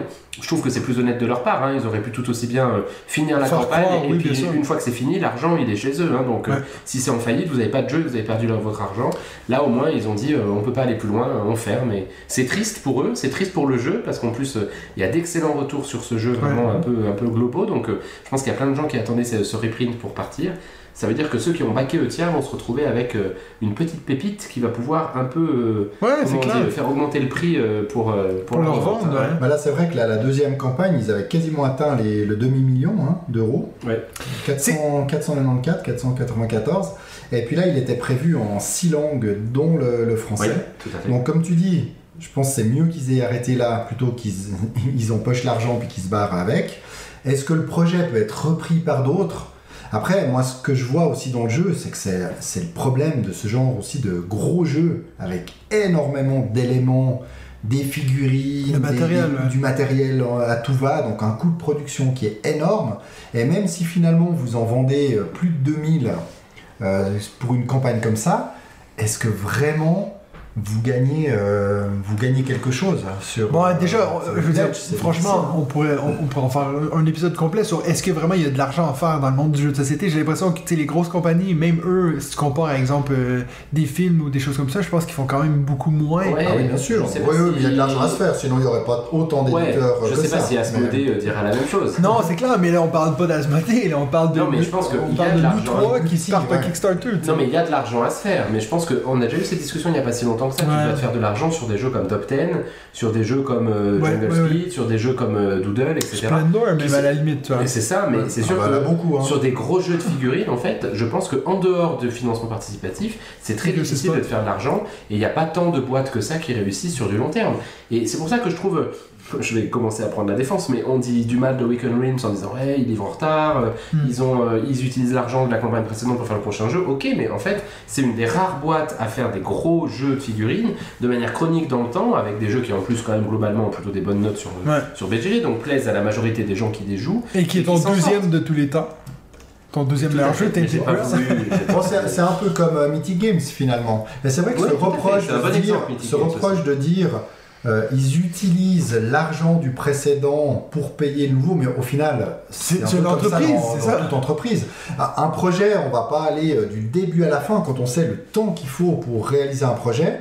Euh, quand on est dans le, je sais pas, dans la, la création, dans l'invention du, du jeu, on va pas attendre que notre précédent soit fini, produit, distribué pour commencer à réfléchir au, au Ouais. suivant. Alors c'est vrai que si on en lance 5 qui sont euh, au même niveau de, de la production, ça c'est pas normal. Ouais. Parce que on va se dire que c'est les mêmes personnes qui bossent dessus, euh, qui sont au, au même point. Ouais. Mais par contre, il y a tellement d'étapes que forcément on peut mener plusieurs projets. Alors oui, un projet ne doit pas retarder idéalement à l'autre, mais je pense qu'il y a tellement de délais aussi d'attente dans la, dans la production euh, du jeu, dans, le- dans la livraison, etc., que à mon avis c'est tout à fait normal de produire d'autres jeux. Et je ne pense pas que c'est à cause de ça qu'il y ait des projets qui soient en retard.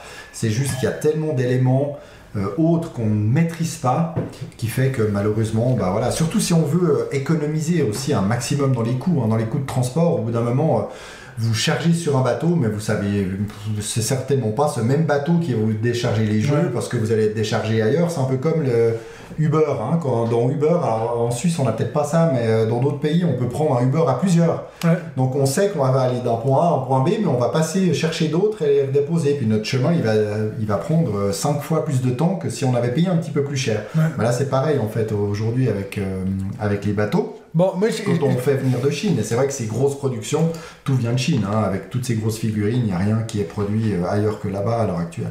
Ouais, moi, je viens juste de remplir le verre à Benji parce que je vais un peu faire l'avocat du diable puis blaster Awaken Realms. Mais quand tu te I'm dis, ready. aujourd'hui, j'étais à ma boutique de jeux préférée et j'étais devant toutes les boîtes que toi t'as eues par rapport à l'extension. euh, t'as toutes ces extensions qui sont exclusives à- au Kickstarter. Ils sont toutes là en Ils magasin. ont jamais dit que ce serait exclusif en Kickstarter. Bah, il y, a- il y il y a des boîtes qui sont avec des petits monstres ou je sais pas trop quoi, des figurines de monstres qui Ils ont sont censées dit être que exclusives non, en Ils ont pas Kickstarter. dit que ce serait exclusif en Kickstarter. Moi, le vendeur m'a dit que si. Ah bah, je... Dis n'importe quoi, de toute façon, c'est vendeur, faut pas les écouter. Non, mais c'est vrai que Non, mais- au final, ça, ça sert à quoi? En plus, lui qui a une boutique, il a reçu les boîtes Kickstarter. euh, pardon, il a reçu les boîtes du jeu du distributeur avant son propre Kickstarter que lui avait Ouais, backé. ouais. Oui, Non, mais il y a quand même un côté oui. où tu te dis, mais Ça, final, le- ça, les délais de livraison, vous les recevrez avant, ces arguments, Et puis, faut les oublier. en tant que Suisse, surtout quand on est en Suisse. Ouais, alors je suis pas Ça, certain c'est- qu'il faille les oublier parce que pour le coup, s'il y avait un truc que par contre je trouve toujours très critiquable, c'est le fait qu'effectivement tu bacs un jeu, tu files des ronds pour le construire et par contre tu le reçois après les gens qui vont l'avoir en boutique. Ça c'est juste euh, insupportable. ça. Mais franchement, c'est à titre personnel la seule critique que je trouve forte sur les, les, les Kickstarter. C'est très rare maintenant des Kickstarter qui te disent vous n'aurez que via Kickstarter et ça ne sortira pas en boutique. On De sait temps que en c'est temps, il y pas en a vrai. qui le font, mais si ça marche très bien, on sait bien. mais bien et- sûr. Bon, mais tant après- mieux, ça veut dire que le jeu fonctionne et que le jeu plaît à d'autres. Mais toi, tu les fais livrer en France, ce qui te sauve une chier d'argent, je pense. Ouais, Et puis- un peu moins maintenant. Un peu moins commencé, euh, grâce, grâce à notre euh, joutus préférée euh, Amandine. Ouais. J'ai préféré Gé- Géraldine. Bon, alors euh, Ah. j'hésite maintenant avec le Euh, On a le petit, euh, le petit truc pour faire les calculs Oui. pour savoir ce qui nous revient bien ou pas, mais, mais c'est vrai que j'en fais livrer livrer quelques-uns en France parce que ça, ça revient moins cher. Parce que je pense que, en tout cas, de ce que, ce que Raph me disait à la boutique, ben, au final, ça coûte. Il a, il a pas payé plus cher pour l'avoir euh, par la boutique que par Kickstarter, tu vois. hein. Parce que avec les- si tu comptes tous les frais, en plus, si tu le fais venir en deux vagues, tu payes deux fois les frais de port, deux fois les frais de douane. En Suisse, en tout cas, ça, c'est vraiment peut-être un problème qui est vraiment que suisse. Mais au final, tu payes une fortune Ouais, pour mais je pense que ça dépend aussi beaucoup des projets parce que si on prend euh, Assassin's Creed là de Triton Noir, alors il est pas Ouais. en, il est pas en boutique, hein, ils sont en train de travailler à voir sur une version boutique Mhm. qui sera beaucoup plus euh, euh, faible en, en- en matériel Ouais. que l'autre. Mais si aujourd'hui tu achètes tous les éléments qu'il y avait dans la campagne, tu vas quasiment payer le double du prix. Alors, J'ai plus en tête les prix, mais j'avais regardé, oui. c'était beaucoup beaucoup plus cher. Donc là, euh, bah, je trouve intéressant. C'est-à-dire ceux qui font confiance au début du projet et qui donnent l'argent longtemps à l'avance, bah, ils auront peut-être le all-in pour euh, 130 euros. Puis ceux qui vont attendre que le jeu soit fait pour le commander en ligne sur leur boutique, bah, ils risquent d'en payer plus de 200. Mais enfin, voilà. Et ça, ça, je trouve assez intéressant. Si après, effectivement, tu te retrouves avec exactement la même version, avec peut-être 2-3 cartes en moins, euh, en boutique, et puis tu vas le payer, euh, si ça se trouve, deux fois moins cher, parce que tu n'auras pas les frais de port, etc. Là, mais j'ai envie de dire, c'est à nous, en tant que consommateurs, d'y réfléchir. Mmh, On voit très bien euh, les exclusivités ou pas, ce que ça représente. Si on se focalise juste sur des pseudo-dates de livraison, si c'est juste pour ça qu'on back, à mon avis, on fait, on fait une Ouais. erreur. Parce que, euh, puis des fois, si- même si on reçoit avant, c'est pas comme si on va le recevoir six mois avant. Ouais, hein. Mais moi, c'est vrai que si tu regardes, par exemple, les, les- les jeux que moi j'ai reçus depuis que je- bon, ça fait moins longtemps que vous que je suis sur Kickstarter, j'ai reçu un email cette semaine pour me dire que je recevais une boîte. J'avais aucune idée ce que c'était. Ah, Ça, c'est le petit plaisir, ça. Ouais. Puis là, ben. ça, tu sais pas, tu vois, et t'ouvres ton carton, tu fais Ah, oh, c'est Mais tu vois, oui puis non, parce que là, justement, j'en parle à Raph ce matin, il dit Ah ouais, nous on le reçoit la semaine prochaine ce jeu-là. Puis je me dis, mais en- au final, de tous les jeux que j'ai reçus pour le moment, Que tu vas recevoir? c'est Wild Serengeti. C'est un jeu avec des animaux. Et euh, pour le moment, j'ai reçu trois jeux sur Kickstarter. J'ai reçu euh, It's a Wonderful Kingdom, la version légende, euh, que je vais d'ailleurs sûrement revendre très bientôt. Parce Mais là, c'était intéressant. La version légende Oui. a beaucoup plus de Oui. contenu, même joué. Et euh, elle est même arrivée d'avance, ce qui est Aussi. assez rare. Ce qui est Ouais. souvent le cas avec la boîte de jeu. Oui. Mais c'est rare. Sinon, Pachacunya, que à mon grand dégoût était encore une fois à mon magasin de jeux ce matin, dans le rayon, il y a le seul jeu que j'ai pas trouvé ailleurs, c'est qu'il est que en anglais. Donc Don't Get Got, ça c'est le seul jeu, celui que je vous avais dit où tu as des petits défis à réaliser et tout. C'est le seul que je suis content d'avoir backé parce que finalement le reste. Parce que d'un côté, je me dis, y oui, j'aimerais bien que mon jeu, il y ait que moi qui l'aille, que ce soit exclusivité, machin, j'ai des trucs en plus. Mais d'un autre côté, je me dis, si le jeu est distribué en boutique, c'est que c'est un bon jeu.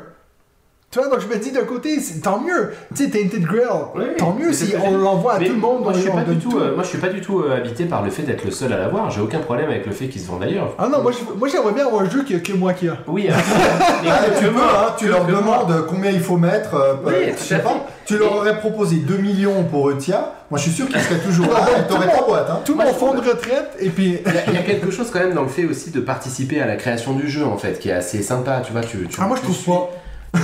J'aime bien ça. Moi j'aime bien ça, j'aime bien et je, je participe finalement pas à tant de campagnes que ça. D'ailleurs, on l'a dit au début de l'année, Ouais. tu vois, j'ai pas. Là, je viens de finir ma première campagne de Kickstarter de, de, de l'année en fait avec. euh, euh, je sais même plus comment ça s'appelle. Euh, Anunnaki, non? Anunnaki, voilà. Euh, Un autre jeu qui avait 300% financé et puis qui a arrêté la première campagne. Ouais, tout à fait, mais parce qu'on sait aussi que voilà, le seuil qui est mis n'est jamais le bon. Bref, on a Ouais. eu ces discussions des fois, c'est pas grave. Mais euh, moi, j'aime bien participer à, à- à un projet. Et ensuite, ce projet, s'il fonctionne vachement bien, vraisemblablement, il va arriver en boutique. Tant mieux, j'ai zéro Ouais. problème avec ça. Je vis pas très bien quand il arrive en boutique avant que moi je le reçoive en tant que backer. Donc ça c'est ton seul. Mais c'est le seul truc. Et souvent, en plus, les projets auxquels moi je participe, c'est des projets effectivement un peu ambitieux en termes de matériel. Et la version boutique a rarement tout le matériel que tu as dans Exactement. Kickstarter. que c'est ça qui est intéressant. Tu vois, final. typiquement, on a parlé de The Great Wall. Effectivement, tu l'as dans toi dans ta ludothèque. Ouais. Moi, je l'ai baqué là, donc je vais l'avoir dans deux ans. mais moi, j'aurai les figues. Et j'ai pleinement conscience que je ne l'ai fait que pour ça. Ouais. Que pour ça. Et j'ai aucun Et problème. en avec ça. sachant que je lisais beaucoup de commentaires qui disaient que la version avec les meeples est beaucoup mieux que la version avec les figues parce que ça, ça ruine la lisibilité Oui, du jeu. j'ai entendu mais ça, ça. souvent. Mais j'ai aussi euh, lu des commentaires qui disent que les figues sont absolument sublimissimes. Donc Ouais. j'ai pas de Tu problème vas les mettre à côté puis tu vas prendre les sur peut-être. les étagères. T'as Mais- pas encore une place euh, à la Non, maison, bah non, ça, pour aligner non, les j'ai pas trop, je pense Ah, que j'aurais mince. manquerait de place. Ouais. Mais voilà, je, je pense que ce qu'il faut dire aux gens euh, qui nous écoutent aujourd'hui, et ils sont nombreux, euh, puisqu'ils sont plus de 50 000 aujourd'hui. Peut-être un petit peu moins depuis que t'as dit ça, mais ils vont arrêter Mais d'écouter. c'est, euh, euh, en fait, faites ce que vous voulez en tant que consommateur responsable. Ouais, c'est ce que tu n'arrêtes pas de dire et je suis entièrement d'accord avec toi. Moi, j'encourage personne à aller sur Kickstarter, il n'y a Ouais. aucun problème. Il y a suffisamment de jeux qui sortent en boutique pour se faire plaisir pendant euh, les 30 prochaines années. Par contre, Kickstarter, ça te permet d'avoir des objets de collection, c'est quand même plutôt ça euh, l'enjeu, des objets de collection, des espèces de grosses boîtes, des jeux avec lesquels il y a un, un plaisir autant ludique que, euh, je sais pas, dire, gastronomique, tu vois, euh, Ouais. quasiment. euh, t'as des belles figurines, t'as des objets particuliers, t'as des objets de collection à côté, et puis c'est pour ça que moi j'y vais. Et j'y vais du coup moins, parce que je pense qu'il y a aussi de très très bons jeux à acheter en boutique, clairement, et qu'il faut pas se ruiner sur Kickstarter euh, au, profit de. ou au Oui, dépens plutôt d'autres super jeux.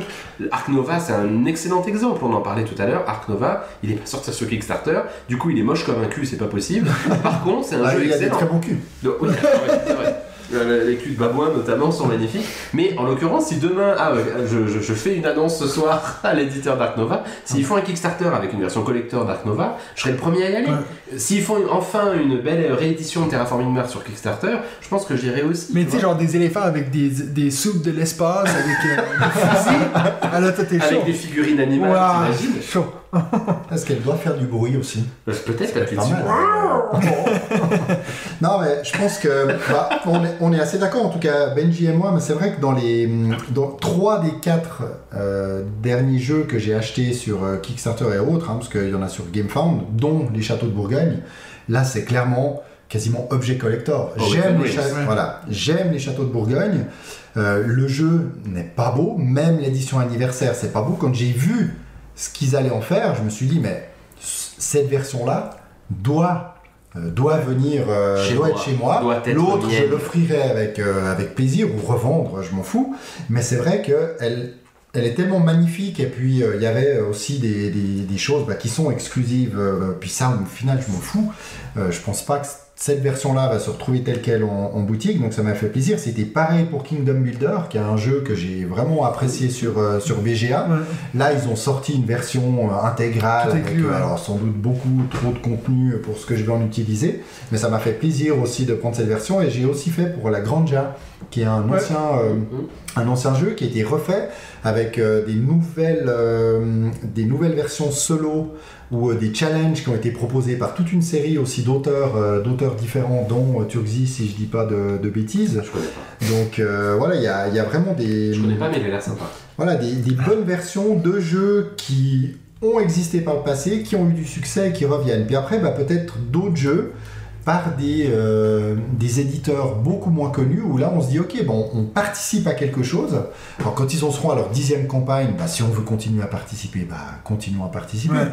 Mais c'est vrai que euh, voilà, je vais chercher plutôt un peu le coup de cœur. Au final, il y a certaines fois où je risque, comme avec Horlog, là, Assassin's Creed Valhalla, où là, je pense que je l'ai payé deux fois plus cher. Je l'ai reçu après en boutique. J'y joue pas beaucoup. Pour moi, ça, c'était effectivement une erreur que j'aurais pas dû euh, backer, même si Ouais. c'était pas euh, un si gros jeu. Mais il y a d'autres jeux, là, The Thing, la chose. Ouais. J'ai même pas encore ouvert le carton parce que c'est vrai que j'avais baqué ça sur le coup en me disant Ah, mais ce film d'horreur que j'ai regardé quand j'étais ado, incroyable. hein. J'ai reçu ce carton immense. Là, ils en parlent en boutique. hein. Le Paston a dit un super jeu un peu euh, dans le style de Nemesis, etc. Mais je pense que j'ai la version, euh, enfin avec euh, toutes les figurines, hein, qui vont sans doute beaucoup plaire à, à Benji. Mais je suis pas pressé de l'ouvrir, d'apprendre à y jouer, parce que je pense qu'en plus je vais pas y jouer euh, beaucoup. Il y a Cactus Town que j'ai reçu, je l'ai vu en boutique, c'est une petite boîte. Moi j'ai la boîte, la méga euh, triple, triple boîte. Je me dis, Ouais. voilà, est-ce que j'ai besoin de ça? Sans doute pas, c'est sûr. Donc maintenant, je réfléchis un petit peu plus. Je vais plutôt chercher l'édition collector. Je regarde que les éléments qui sont dans cette édition sont vraiment différents. C'est ce que j'ai eu avec Créature Confort, finalement, Mhm. dont je vous ai déjà parlé. C'est vrai que les. euh, Il y a plein de petits meeples qui sont hyper, euh, hyper choux en bois. C'est une édition qui est magnifique, qui n'est pas du tout la même euh, en boutique. Bah, je suis content de l'avoir comme ça parce que je trouve qu'il y a ce petit aspect aussi. On est content de sortir, on est, on est un peu fier de sortir ce, ce jeu-là. Euh, D'ailleurs, je vous ai ramené, parce que j'en ai parlé hein, là, pendant notre live, que j'avais oublié pour vous parler des erreurs de traduction. Donc là, j'ai vite, euh, je vous fais juste quelques petits, euh, un petit best-of, parce que c'était assez, assez marrant.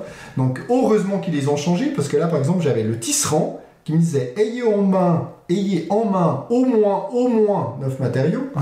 Personne n'a vu qu'il l'a mis deux fois. c'est pour être sûr que Voilà. tu l'as mis au moins. Pendant que vous jouez, non, pendant, pardon, pendant que vous avez le jeton vert, vert, mais c'est écrit deux fois vert euh, VER. Ouais, bon, euh, voilà. c'est que des répétitions, c'est des erreurs. Il y a l'auberge, il y a euh, une fois par fois. Une fois par fois? aussi, hein? Euh, Celui-là, on s'en Mais fout. c'est Puis alors après, il y avait des traductions, je pense, que c'est des traductions québécoises d'ailleurs. C'est ce euh, que j'ai- j'ai validé. Mathieu a validé la chaise berçante. Alors c'est vrai que nous c'est plutôt la chaise à bascule, mais La c'est vrai chaise que la percée, berçante- mais sinon c'est Voilà. pas, c'est pas Et mal. puis il y a la courte pointe aussi, qui est un joli euh, édredon, un peu euh, Mais ça, ça duvet, un existe tissu. quand même ce mot, je crois. hein. La courte pointe, c'est possible. Mais comme sur la chaise berçante, ils mettent plus 2 si vous avez aussi une courte pointe. Donc c'est sûr que ça, mais je ils crois ont que- changé. Je crois que courte pointe ça existe. Hein, Ben, Alors- Peut-être, mais là, il y en a quand même un qui lui a dit, parce que ça s'appelle plus courte pointe maintenant, donc il y en a un qui a dû leur dire, non, non, mais ça, vous J'aimerais pouvez pas bien aller en Europe avec ça, quoi. J'aimerais bien dire avec tous, mes, tous les auditeurs québécois que chaise berçante, c'est le vrai mot. Puis je sais pas trop ce que toi t'as dit à bascule, mais je sais pas ce que c'est. On est d'accord, on se met tous d'accord. Merci. Euh, moi, je voulais juste revenir sur euh, ce, que, vous avez dit avant, cette idée que, mais oui, mais en fait, c'est aux consommateurs de réfléchir à ça. Moi, j'ai, euh, dans mes trois jeux que j'ai nommés, j'avais oublié de dire que j'ai aussi euh, la version Deluxe de Resistance Avalon, qui été la rééditée, qui s'appelle Quest dans mon cas. Moi, c'était un que quand j'avais vu la campagne, j'étais tout excité parce que c'est un de mes jeux préférés. Et puis j'ai vu que ça disait que disponible aux États-Unis ou au Canada, en Amérique. Donc moi, j'avais fait venir ce jeu-là. J'ai demandé à mon frère de me l'acheter et tout. J'arrive au Canada, je l'ai ramené ici. Donc tout le, tout le transport et puis l'effort que j'ai mis pour avoir ce jeu-là, quand au final, il était en boutique. Oui, ok, c'était pas la version totale, mais au final, moi, je voulais que le jeu Avalon avec les nouveaux, les nouveaux illustrations. Et puis, bah, vraiment, si tu regardais la page, ça portait à, à croire qu'il allait avoir que ça. Donc je pense qu'il y a un côté aussi, ok oui peut-être que je suis un peu innocent, mais il te force quand même à croire genre c'est maintenant ou jamais. On en a déjà eu parlé cette idée de FOMO, Fear of Mi- Missing Out.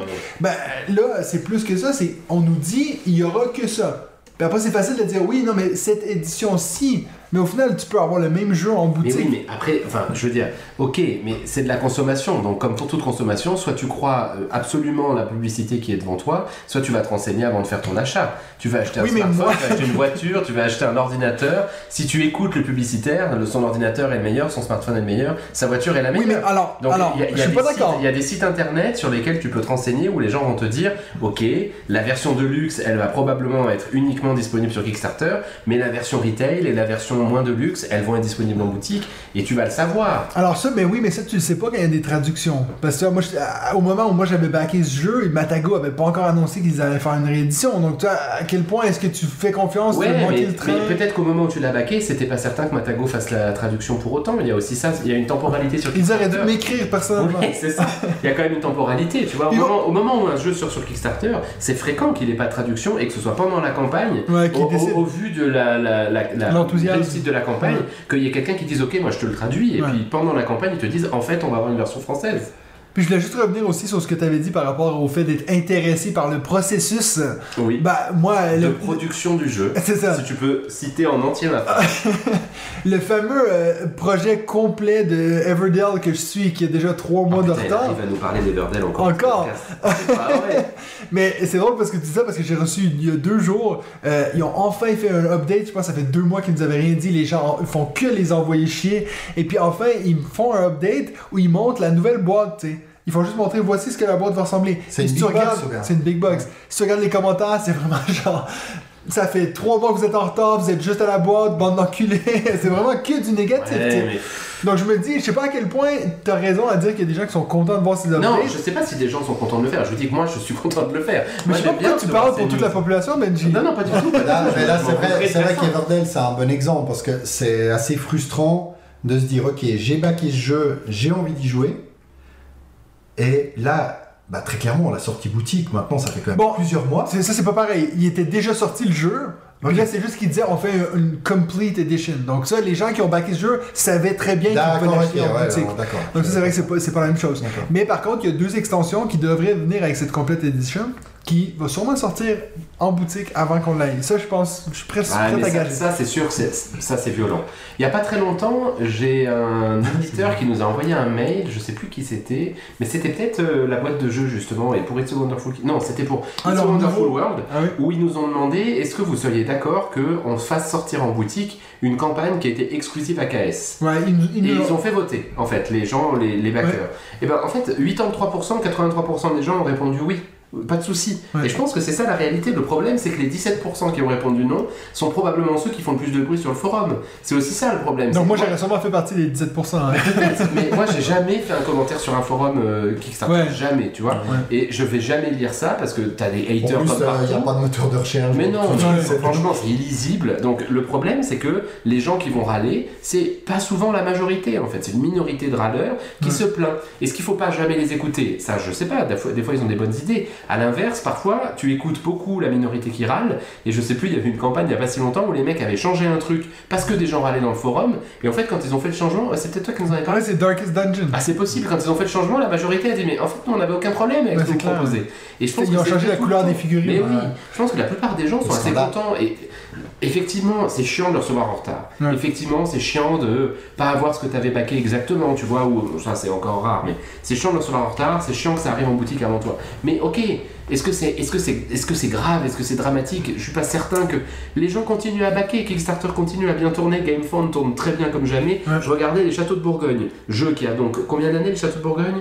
Oups, euh, en tout cas, 15 ans, en tout cas 20 ans. 15, ouais, 15 Là, il ressort, il ressort sur 20, GameFound. 20, Tu sais, on pourrait dire, ouais, attends, euh, Awaken Realms, ils se foutent de notre gueule. Ils Ah nous mettent oui. un, un, un goal de, de financement à 50 000 euros. Donc 50 000 euros, ça paye la, la figurine de 1.8. Castle. euh, Donc on sait très bien qu'ils mettent ce goal de fonctionnement juste pour pouvoir dire ce qui marque en haut de leur campagne, goal reached in 3 minutes et 36 C'est ça. secondes. Bah. Donc on sait que ça ne sert que à ça. Ils en sont quand même à 12 991 backers. Ouais. Donc il y a 12 Un million 900 et demi, ouais. personnes qui sont sur Château de Dont moi. Bourgogne, dont toi, mais dont plein de gens, tu vois. Et puis, en fait, ces gens-là, je pense qu'ils sont contents d'y aller, il n'y a pas de problème. Vous allez le recevoir en retard, vous le savez déjà, vous n'allez pas le recevoir dans les délais. Il va y avoir des changements, il va y avoir Mais- des trucs, mais les gens y vont quand même. Mais Et moi, je à un pense- moment donné, je pense qu'ils y vont parce que tu sais que avec Awaken Realms, avec, euh, tu donnais Oui, l'exemple de oui, Mythic oui, Games oui. tout à l'heure. Mythic Games, on leur râle souvent dessus, hein. ils ont 3-4 campagnes en retard. Ouais. Moi, elle, je l'ai baqué il y a 2 ans, je pense.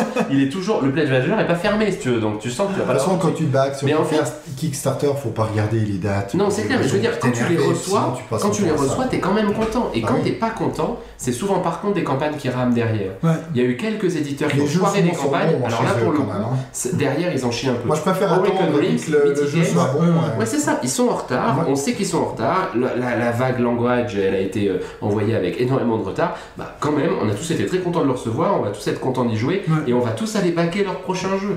Donc je trouve, il y a un message là avec pas mal de gens qui râlent, je suis persuadé que c'est une minorité, et en fait la majorité des gens se régalent sur Kickstarter, et c'est des gens comme nous, plutôt joueurs un peu experts ou qui aimons jouer, et qui allons acheter des gros jeux, des jeux de société, Mais des jeux de collection. C'est drôle parce que tu utilises l'exemple de. Merde C'est drôle que tu utilises l'exemple de Château de Bourgogne parce qu'en fait, moi, c'est un des rares Kickstarter que j'étais content de voir. Je trouve que c'est cool cette idée de. On prend un jeu qui a succès, puis là, les gens ils trouvent pas beau, puis on, le- on le met au goût du jour. Si Puis limite, je me Mars dis. pouvait faire ça, mais c'est ça. une excellente Mais, mais je me dis, tout, en fait, Kickstarter devrait servir que à ça. Des jeux que tu sais déjà que t'aimes, voilà, on te donne une version de luxe Non, de malade. pour lancer, euh, aider aussi Ouais. à lancer euh, comme c'était Oui, prévu mais- initialement. Bon, je tiens quand même à vous dire que malheureusement, bah, t'as cassé un peu mon cou euh, en me tendant la bouteille, parce que Pourquoi je voulais vous demander si vous connaissiez le jeu de la mouche qui tombe dans un verre. Et puis il faut la, la noyer. oh. Que la mienne, en tout cas, elle serait pas morte noyée, mais elle se serait cassé les reins. Et malheureusement, il m'a tendu la bouteille juste avant, donc ça a un Ouais, peu il est- cassé, il est- mais je voulais quand même le Il prend plus soin de toi que tu ne le crois. Il est quand même plus poétique. C'est beau, il est attentif. Ouais. euh, il Alors, écoute, le podcast. On est bien Il faut- reçu, on est bien reçu. Il faut quand même qu'on finisse ce sujet. Je voulais vous poser la dernière question. Depuis le dernier épisode qu'on a fait, est-ce que vous avez soit des opinions qui ont changé face aux campagnes de financement ou est-ce que vous avez ralenti votre. euh, Je pense que toi, Benji, perso- euh, il me semble que tu as ralenti beaucoup sur le Kickstarter depuis. Ouais, mais je sais pas si c'est depuis notre dernier, euh, notre dernier podcast. J'ai j'ai l'impression. euh, Ouais, j'ai ralenti, mais je pense que c'est une évolution un peu naturelle qu'on a nombreux et nombreuses d'entre nous. Quand tu Ouais. commences à Kickstarter, tu t'en back beaucoup parce que tu as l'impression de voir beaucoup de nouveautés. Et puis t'es un peu naïf, tu vois, tu vas baquer des jeux, typiquement ce que tu disais tout à l'heure, des jeux que en fait tu sais très bien que tu vas retrouver en boutique. Ouais, et- ouais. donc ça j'ai arrêté de le faire. Et, et je, je ne back maintenant que des gros jeux de civilisation, des gros jeux de figurines où je sais que là, pour le coup, il y a peu de chances qu'il se retrouve en boutique comme ça, ou il se retrouvera très cher en boutique. Et puis ton dernier, c'est Anunnaki. Anunnaki, ouais. David? J'en ai aucune aujourd'hui au moment où l'on se parle. Oui, moi alors moi c'est vrai que pareil que Benji, je me suis, je me suis quand même pas mal calmé parce que Ouais, bon, et j'étais un peu surexcité. J'ai Euh, réécouté le dernier épisode, puis tu me disais que t'avais genre, genre, je sais plus, 40 euh, Là, ouais, là, j'ai compté, donc il y en a, il y en a 44 que j'ai baqué Ouais. jusqu'à aujourd'hui. J'en ai reçu une bonne vingtaine, donc beaucoup plus que quand on avait fait Ouais, le- ouais. l'épisode de l'année passée. Là, d'ailleurs, il commence à arriver à un rythme un poil trop soutenu, d'ailleurs, qu'il se calme un peu. Moi, perso, je suis pas pressé. Euh, Il y en a, sur la vingtaine que j'ai reçu, il y en a 5 que j'ai pas encore joué, honte à moi. Et cette année, j'en ai baqué 6. Ouais. Donc au début j'avais compté, j'ai dit 5, parfait, un par mois, parce qu'on n'est pas encore tout à fait en juin, mais quand cet épisode sera publié, nous serons en juin, Ouais. donc ça sera un par mois. Alors est-ce que je vais pas en baquer en juin? Je ne sais pas encore, mais ça voilà, ça va, un par mois pour moi. Est-ce que que c'est t'es capable de nous dire que depuis le dernier épisode, t'as reçu un Kickstarter qui t'a fait genre wow, trop content d'avoir backé Euh, alors il faudrait peut-être que je regarde, euh, je regarde la liste, mais c'est vrai que Créature Confort, franchement, c'est une très belle découverte. Ah ouais Je pense que c'est ouais, un très, un très joli jeu. euh, Et puis t'es content vis-à-vis la, la version boutique ou Je- Oui, d'après ce que j'ai cru voir, j'ai pas tout analysé la version boutique, mais euh, la version est bien, est bien au-dessus au niveau Kickstarter. Maintenant, sinon, c'est vrai que, comme j'ai dit, il y a d'autres jeux que j'ai reçus, que j'ai même pas, que j'ai même pas ouvert un peu longtemps à moi. Carnegie, bah, je viens de le recevoir. Je sais pas encore à quoi ressemblera la version boutique, mais la version KS, elle est juste incroyable. Quand on Ouais. ouvre cette boîte et que tout est rangé un peu à la façon de Seven Wonders Architect, Oui, mais puissance 1000 presque. Ouais. Tout est déjà dépunché, rangé dans les boîtes, parce que c'est vrai que des fois, moi, la frustration, c'est tu reçois le matériel, t'as la boîte, t'as des rangements, t'as plein de trucs à dépuncher, puis tu dis, mais je mets où? C'est ça. Je mets bon, où alors je suis pas tout à fait quand même, si je puis me permettre. Vas-y, toi t'aimes bien le Ouais, Ouais, c'est j'aime bien, bien dépuncher. Non, mais j'aime bien ranger ma boîte, il y a quand même un petit Oui, côté mais je suis d'accord avec lui que c'est frustrant quand tu sais pas où mettre quoi. Ah oui, non, c'est sûr. ouais, mais ouais. comme Ark Nova, tu reçois tous les trucs, tu dis mais c'est quoi qui va où Alors, il y, a- il y a que- une petite explication, mais on voit une image que d'un De des, deux- des rangements, Ouais. et l'autre, on voit qu'un petit peu. Puis ils disent, rangez comme vous voulez, ils mettent quand même rangez comme vous voulez cette Oui. deuxième boîte. Merci pour ce C'est vrai commentaire. C'est vrai que moi, je Rangez suis comme assez... vous voulez. Merci. merci. Non mais moi je suis un peu psychorigide là-dessus, c'est-à-dire que quand il y a des rangements qui sont prévus et qu'il y a du matériel, j'ai besoin de savoir l'auteur ou l'éditeur où il a prévu de mettre quoi. Ouais, parce que Ouais, Et je trouve que c'est bien, mais- c'est vrai, c'est bien d'avoir un petit, euh, une petite aide bah, pour Living Forest dont on a parlé. Moi je suis allé chercher sur YouTube, je sais plus je suis passé par Google, et j'ai Ouais. trouvé une vidéo de l'éditeur qui montre qui comment montrait comment ranger. Alors oui, mais bon, de nouveau, Bon, moi, le mettre dans la on est en train d'avoir une discussion si des gens qui ne jouent pas aux jeux de société nous entendaient, ils nous prennent pour des abrutis. Quoi. Ils nous Bon, appellent- les- et je vais juste finir. mais c'est comme si tu reçois un meuble Ikea puis que t'as pas le, Oui, oui, d'emploi. C'est un peu pareil. Mais pour, pour finir avec euh, Carnegie, euh, c'est un jeu, on a fait quoi 5-6 parties en J'en ai pas gagné une. T'en as pas gagné une? Il faut, on en a pas en cours d'ailleurs, faudrait qu'on s'en relance. Non, faut que t'en lances une. Et puis, bah, je pense que c'est de jeu. loin un de mes jeux préférés que j'ai pas du tout l'intention d'acheter. Dans le sens que j'adore jouer en On va ligne. être deux à l'avoir. Oui, en plus, puis en plus je pense, je, je me vois mal expliquer ce jeu à des Ah, gens moi, à ça une me soirée en ligne. Par contre, je te promets que je suis très frustré de le jouer en ligne en fait. Ah oui. En ce moment, j'ai un petit. Je, je J'adore à ce jeu, en fait. Et en fait, je m'énerve jour après jour parce que on joue beaucoup à, à, Beyond the Sun, Ouais. je joue beaucoup à Great Western Trail. Et en fait, je m'agace parce que je, je- Ouais. moi, j'ai du mal à retenir mes coups d'un coup à l'autre. ouais. en fait. Ah donc, je bah, joue ça, beaucoup en court terme. Et du coup, je perds tout quoi. Ouais, ouais. Mais, là-dessus, c'est vraiment un euh, super bien jeu. mais disons que je trouve ça fou de me dire que je suis en train de déjà réfléchir à ma liste de top 10 jeux de cette année. Carnegie est assez haut, Ouais, alors que j'ai pas du tout l'intention de l'acheter. Je trouve ça assez étrange comme, comme sentiment. Mais c'est vrai que je me dis, j'adore y jouer en ligne à deux. Je, je me verrais mal jouer à ce jeu-là à 4 en, Ouais. en, en- en présentiel, Ouais, pourquoi pas. Mais pour finir avec Carnegie, euh, Game Trace, ceux qui font les. Ouais. Justement, c'est la même chose qu'ils font Parks. Ouais. euh, c'est un peu les kings. génies. C'est un peu les génies du rangement, en fait. Clairement, ouais, ouais, ouais. De un, en plus, ils réussissent à- à- souvent à trouver une façon thématique de les faire. Tu sais, dans Parks, on dirait une- un arbre, donc c'est assez cool. Moi, j'ai un jeu que je vais vous parler après qui est aussi. euh, ils ont aussi fait la même forme que le jeu.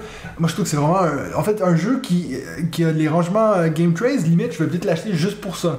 Je sais pas déjà, on est bien parti. de Great Western euh, Western Ouais. Trail, mais je crois C'est qu'ils ont foiré. Hein. Ah, c'est complètement foiré, c'est terrifiant. À tel point que, je, euh, on en parlait juste avant en, en off, euh, on, on achète beaucoup de rangements chez Folded Space avec Ouais. Mathieu. Je rêve qu'il fasse un rangement pour euh, Great Western Trail parce que le jeu est excellent. Là aussi, j'en fais quelques-uns en BGA, c'est vraiment un, Ouais. bah, c'est un super jeu. Mais le, mon Dieu, tu fais Mais une c'est nouvelle triste édition. pour une réédition. Non mais Bah ce qui est triste, C'est qu'ils ouais. l'ont réfléchi le rangement, parce que tu sens qu'ils ont fait un thermoformage organisé, Oui. juste. Mais ils auraient dû rechanger des éléments après. C'est absurde.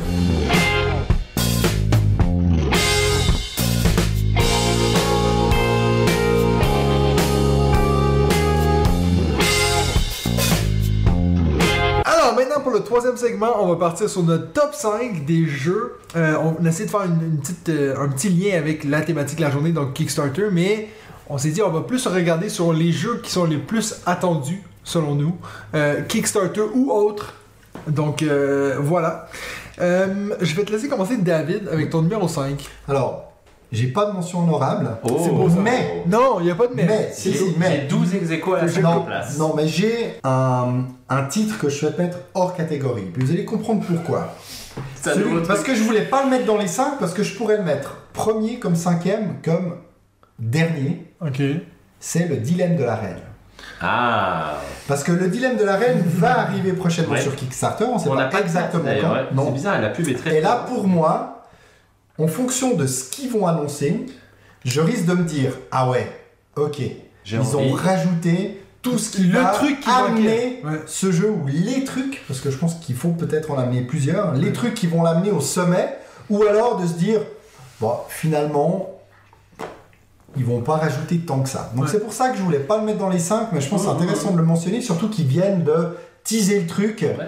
avec un visuel en annonçant le dilemme de la reine prochainement sur Kickstarter. Ouais. Donc voilà, pourquoi je l'ai mis en Bon, d'ailleurs, d'ailleurs, l'image est vraiment cool, je trouve. Oui. Oui. Ça, ça claque vraiment avec Ouais, les drapeaux derrière Ouais, qui correspondent à la jolie, robe un peu de la reine. Mais vraiment d'ici cool. qu'il soit sorti, je pense qu'on sera prêt à s'y relancer. Ouais, je sais pas. Franchement, je sais pas. Tout cas, faut pas qu'il sorte demain. Non, non, mais il sortira pas demain. Je te Non, mais, mais je me dis, si exemple, c'est dans ouais, une année et demie peut-être. Euh, ouais. Toujours pas. Si, si, peut-être. Une année. Non, mais ça m'excite un peu aussi. C'est très bien que tu l'aies mis à cette position, Voilà. effectivement. Tu vois, j'ai- Parce que je vais quand même suivre la campagne. je- Ok, mais je t'ai quand même demandé ton numéro 5. Voilà, alors mon numéro 5, donc vous verrez dans ce top 5, j'ai mis des jeux qui peut-être ne sortiront jamais. Mais c'est parce que j'attends des versions françaises de certains jeux qui Ah. ont de grandes chances de sortir. Mais Voilà, c'est pas du tout ce que j'ai fait. Alors, le premier, donc euh, mon cinquième, c'est Trickshot.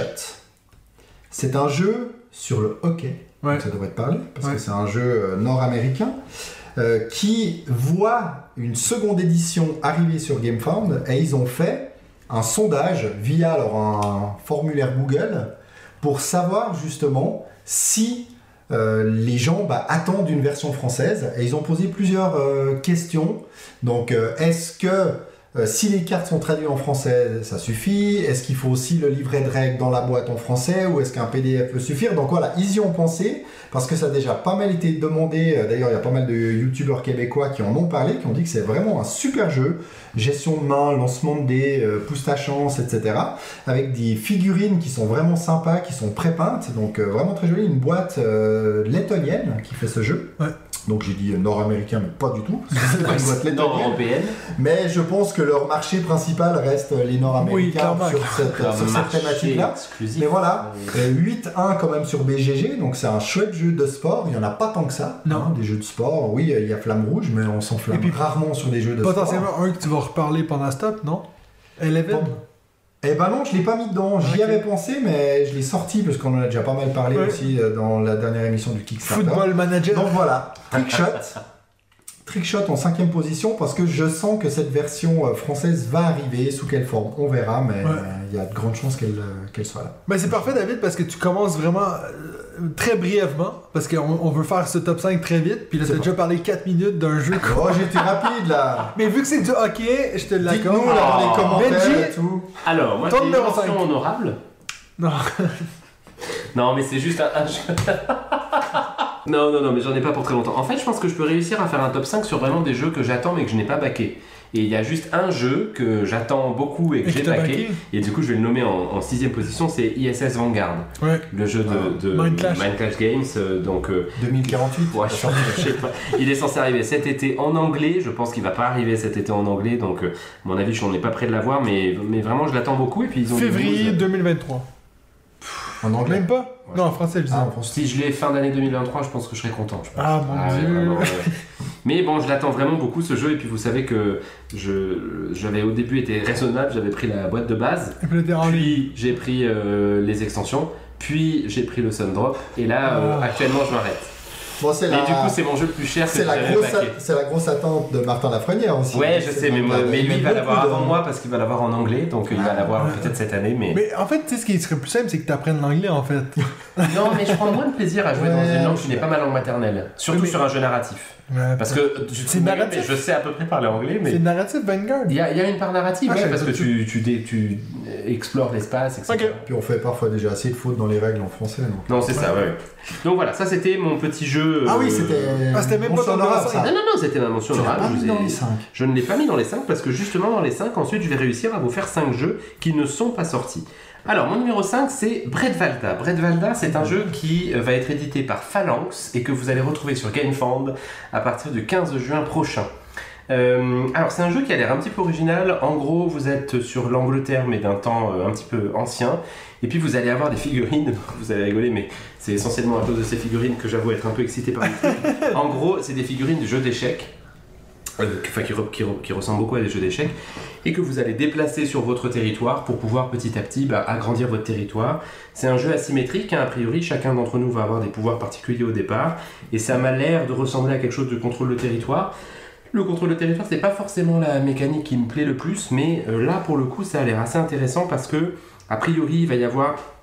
Donc, ça va être en 12 tours, et puis à chaque tour, vous allez pouvoir collecter des impôts, développer votre royaume, mobiliser vos troupes ou vous déplacer. Et euh, il va y avoir bien sûr un mode solo. Je hum, suis. Ouais, ça m'excite un petit peu. J'avoue que j'ai envie de voir ce qui va se passer avec ce jeu. Je suis assez pressé de voir la, la campagne.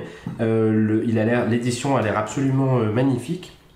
Et puis a priori, il y aura deux extensions qui seront proposées pendant la campagne. Donc vous aurez un all-in que vous pourrez vous acheter si vous voulez. Et puis si vous voulez pas, vous aurez le jeu de base. Je vous encourage bien sûr à être raisonnable et à prendre le all-in. bon, c'est intéressant parce Reste que... C'est intéressant parce que David, il parle de jeux qui sont potentiellement ne sortiront jamais en, en français. Ouais. Toi, tu nous sors des jeux qu'on sait pas encore quand ils vont sortir. Si, si, si, je vous ai dit Non, le 15 moi- juin. Moi je pense 15 qu'ils vont, juin, moi, c'est je pense bientôt, qu'ils hein. vont sortir, mais on sait juste pas encore tout à fait Quand quand, mais il y a de grandes chances qu'ils sortent parce que. Ok. Brett Valda, c'est le 15 juin sur GameFound. Alors moi, je suis parti sur des jeux qui sont... Bon, il y en a trois sur les cinq, c'est des jeux que j'ai déjà backés, que j'attends, qui vont sûrement arriver cette année. Et puis il y en a deux que c'est des jeux que j'ai peut-être déjà parlé sur la- le podcast, mais que c'est des jeux que je sais qui devraient arriver soit cette année ou début de l'année prochaine. Mon numéro 5, à la grand... au grand plaisir de Benji, Oh, j'ai peur. c'est Dog Park, le jeu où on va promener nos chiens. Mais un jeu qui a des rangements de Game Trace. Ah, ok.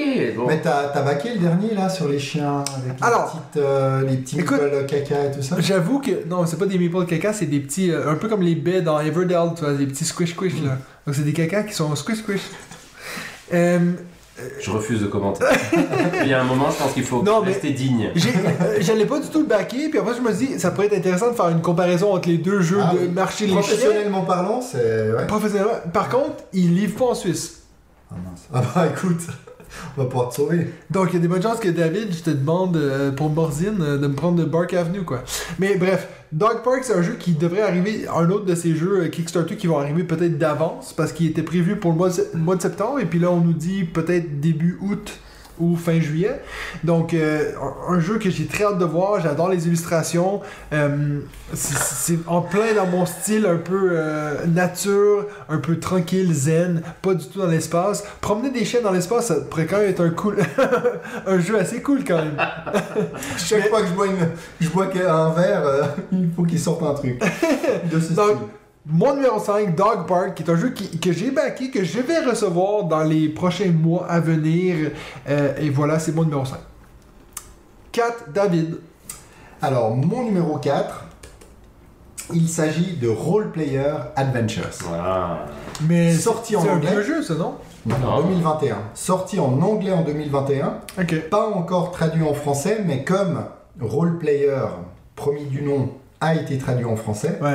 Il y a de très grandes chances qu'ils traduisent le Role Player Adventure, étant donné qu'ils ont aussi euh, traduit Role Player Monstre et Sbire, qui est l'extension de Role Ouais. Player. Donc pour savoir, pour, pour ceux qui ne connaissent pas, Role Player est un jeu euh, sorti en 2019 où on doit créer son personnage de jeu de rôle. Et en fait, le jeu s'arrête là. C'est-à-dire qu'on ne fait que créer un personnage avec bah, ses différentes forces et faiblesses, comme dans tout euh, personnage de jeu de rôle qui se respecte. Et puis certains bah, avaient, une certaine, avaient une frustration de se dire ok, on a créé un personnage, mais on ne peut pas l'utiliser. Donc ils ont sorti l'extension Monstre et Sbire pour permettre d'utiliser le personnage créé dans Roleplayer pour, bah, je suppose, euh, j'y ai pas joué, mais combattre euh, des monstres, etc. et faire un- une vraie exploitation des, des, personnages que l'on a créés. Et puis là, avec Role Player Adventure, là par contre, alors c'est un grand jeu euh, coop en campagne dans lequel on peut utiliser les personnages qu'on aurait déjà créés dans Roleplayer, donc tout ce qui a été créé avant, on peut le réutiliser, ou alors on utilise des personnages de base créés pour Roleplayer Adventures, donc pas du tout obligé d'avoir euh, d'avoir les jeux de, de base, et selon tout ce que j'ai entendu, c'est une campagne qui est juste incroyable, où tous les choix en fait ont des conséquences sur la Ouais. suite, l'histoire est topissime, l'évolution euh, des, des personnages est topissime, donc vraiment euh, difficile de résister Topissime. quand on a entendu euh, voilà, toutes ces choses euh, topissimes sortir des- de nos confrères. C'est d'ailleurs un, un jeu qui est fini dans les top 3 jeux de notre autre ami David, professeur board game de l'année dernière. Il l'a mis dans ses top 3 jeux de l'année euh, Role Player Adventure. Mhm. Donc euh, je pense que oui, il y a- y, y vraiment un bon jeu là derrière. Ouais, il a d'excellents retours. Hein. Ouais. Exactement. Ouais. Donc voilà, il y a, on devrait le retrouver en français d'ici euh, d'ici l'année prochaine, je pense. Benji, ton numéro 4 avant que tu t'étouffes. Non, non, c'est tout bon. Alors, mon numéro 4, euh, c'est Septima. Oui, non Je le mets haut, hein Tu l'as mis plus bas? Non, mais moi je pensais pas du tout que toi t'étais intéressé par ce jeu en fait. Bah, c'est Mancash Games. Oui, mais c'est des sorcières. Mais c'est Mancash Games. Broom Service. Mais c'est Mancash Games.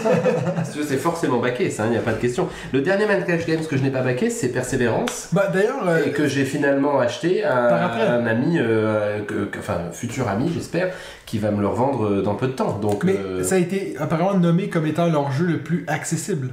Oui, Septima. ce qui ça me fait moins rêver. Mais en même temps, ça me fait pas rêver. C'est pas vrai, ça, peut- ça pourrait faire un peu. ceux Ça te qui fera du jouent bien de des jeux jouer experts. à des Non, jeux mais en fait, accessibles un peu. une des critiques qu'on peut faire à Mancash Game, c'est parfois que certains de leurs jeux sont un peu, justement, pas assez épurés. C'était un truc qu'on avait discuté avec Yoel euh, de First Player, là, quand on avait fait le week-end entre nous. Parfois, Mancash Games gagnerait probablement à épurer certains jeux. Si Septima est accessible, ce que je peux peut-être entendre par comme épuré, mais Ouais. bon, c'est peut-être pas vrai, hein. peut-être que c'est pas épuré et accessible, et donc Ouais. ça sera du coup pas génial, mais euh, bah pourquoi pas Je pense que je vais regarder, je l'ai pas mis en 1, 2 ou 3, c'est mon 4. Ouais. Euh, je vais regarder de très près quand même. Minecraft Games, on sait la qualité de leur jeu, on sait que voilà, le- les, les auteurs derrière sont bien drivés, la qualité d'édition est toujours au rendez-vous. Oui, Je si pense que je vais suivre ça. de près. Je, je reconnais que les, les je, je- pour le moment, je suis abonné à leur mise à jour. Là, Euh, le thème m'emballe pas des masses, mais euh, je vais quand même regarder ça de près. Et il y a quand même une forte probabilité que je sois dedans. C'est quand même assez drôle parce que pour moi, c'est le truc qui m'emballe le plus, c'est le thème. Ça montre à quel point. Ouais, je sais, on n'a pas les mêmes plaisirs de thème. ouais, ouais. Mais c'est drôle. euh, Je pense d'ailleurs, en fait, excuse-moi, je te coupe euh, d'abord pour plaisir et ensuite pour dire un truc.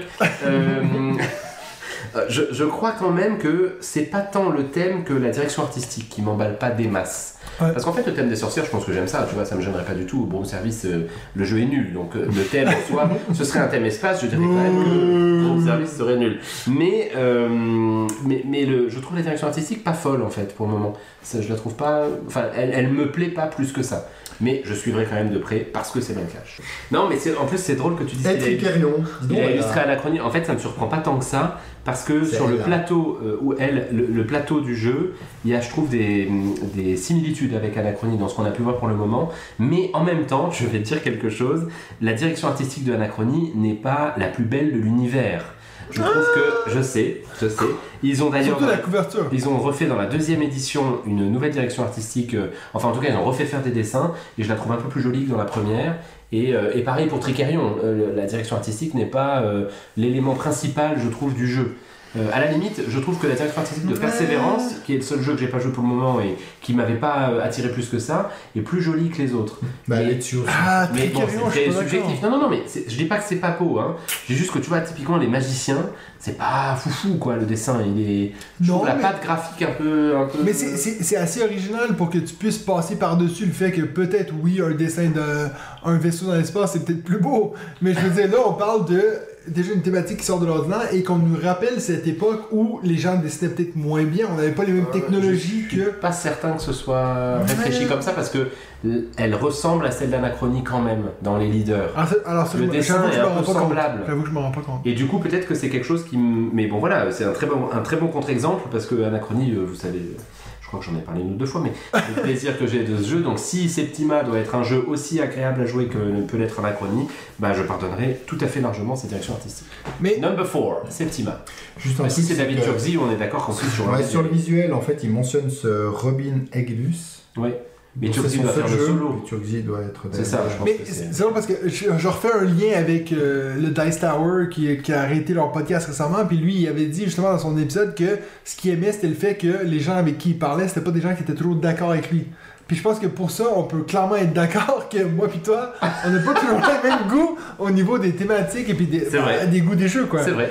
Donc, euh, C'est ce qui fait la richesse de ce podcast. c'est- parce qu'au final, si on était toujours tous d'accord, ce serait un peu. Parce que euh, c'est vrai que ton, ton numéro précédent, je, je, je sais pas quoi en faire en fait. Ouais, du chien dans le parc. Du chien dans le parc. Je t'avoue que je me souviens même pas du nom de ton numéro 5. Donc ça, ça en dit long. Bertha, Bertha la... la Chalvda. Brecht la Donc, euh, chers auditeurs, allez plutôt sur Dog Park que Brecht Mais la Brevalda n'est pas dans l'espace pour le coup. Non, mais C'est c'est un nom tout aussi intéressant en fait. Niveau de critique zéro.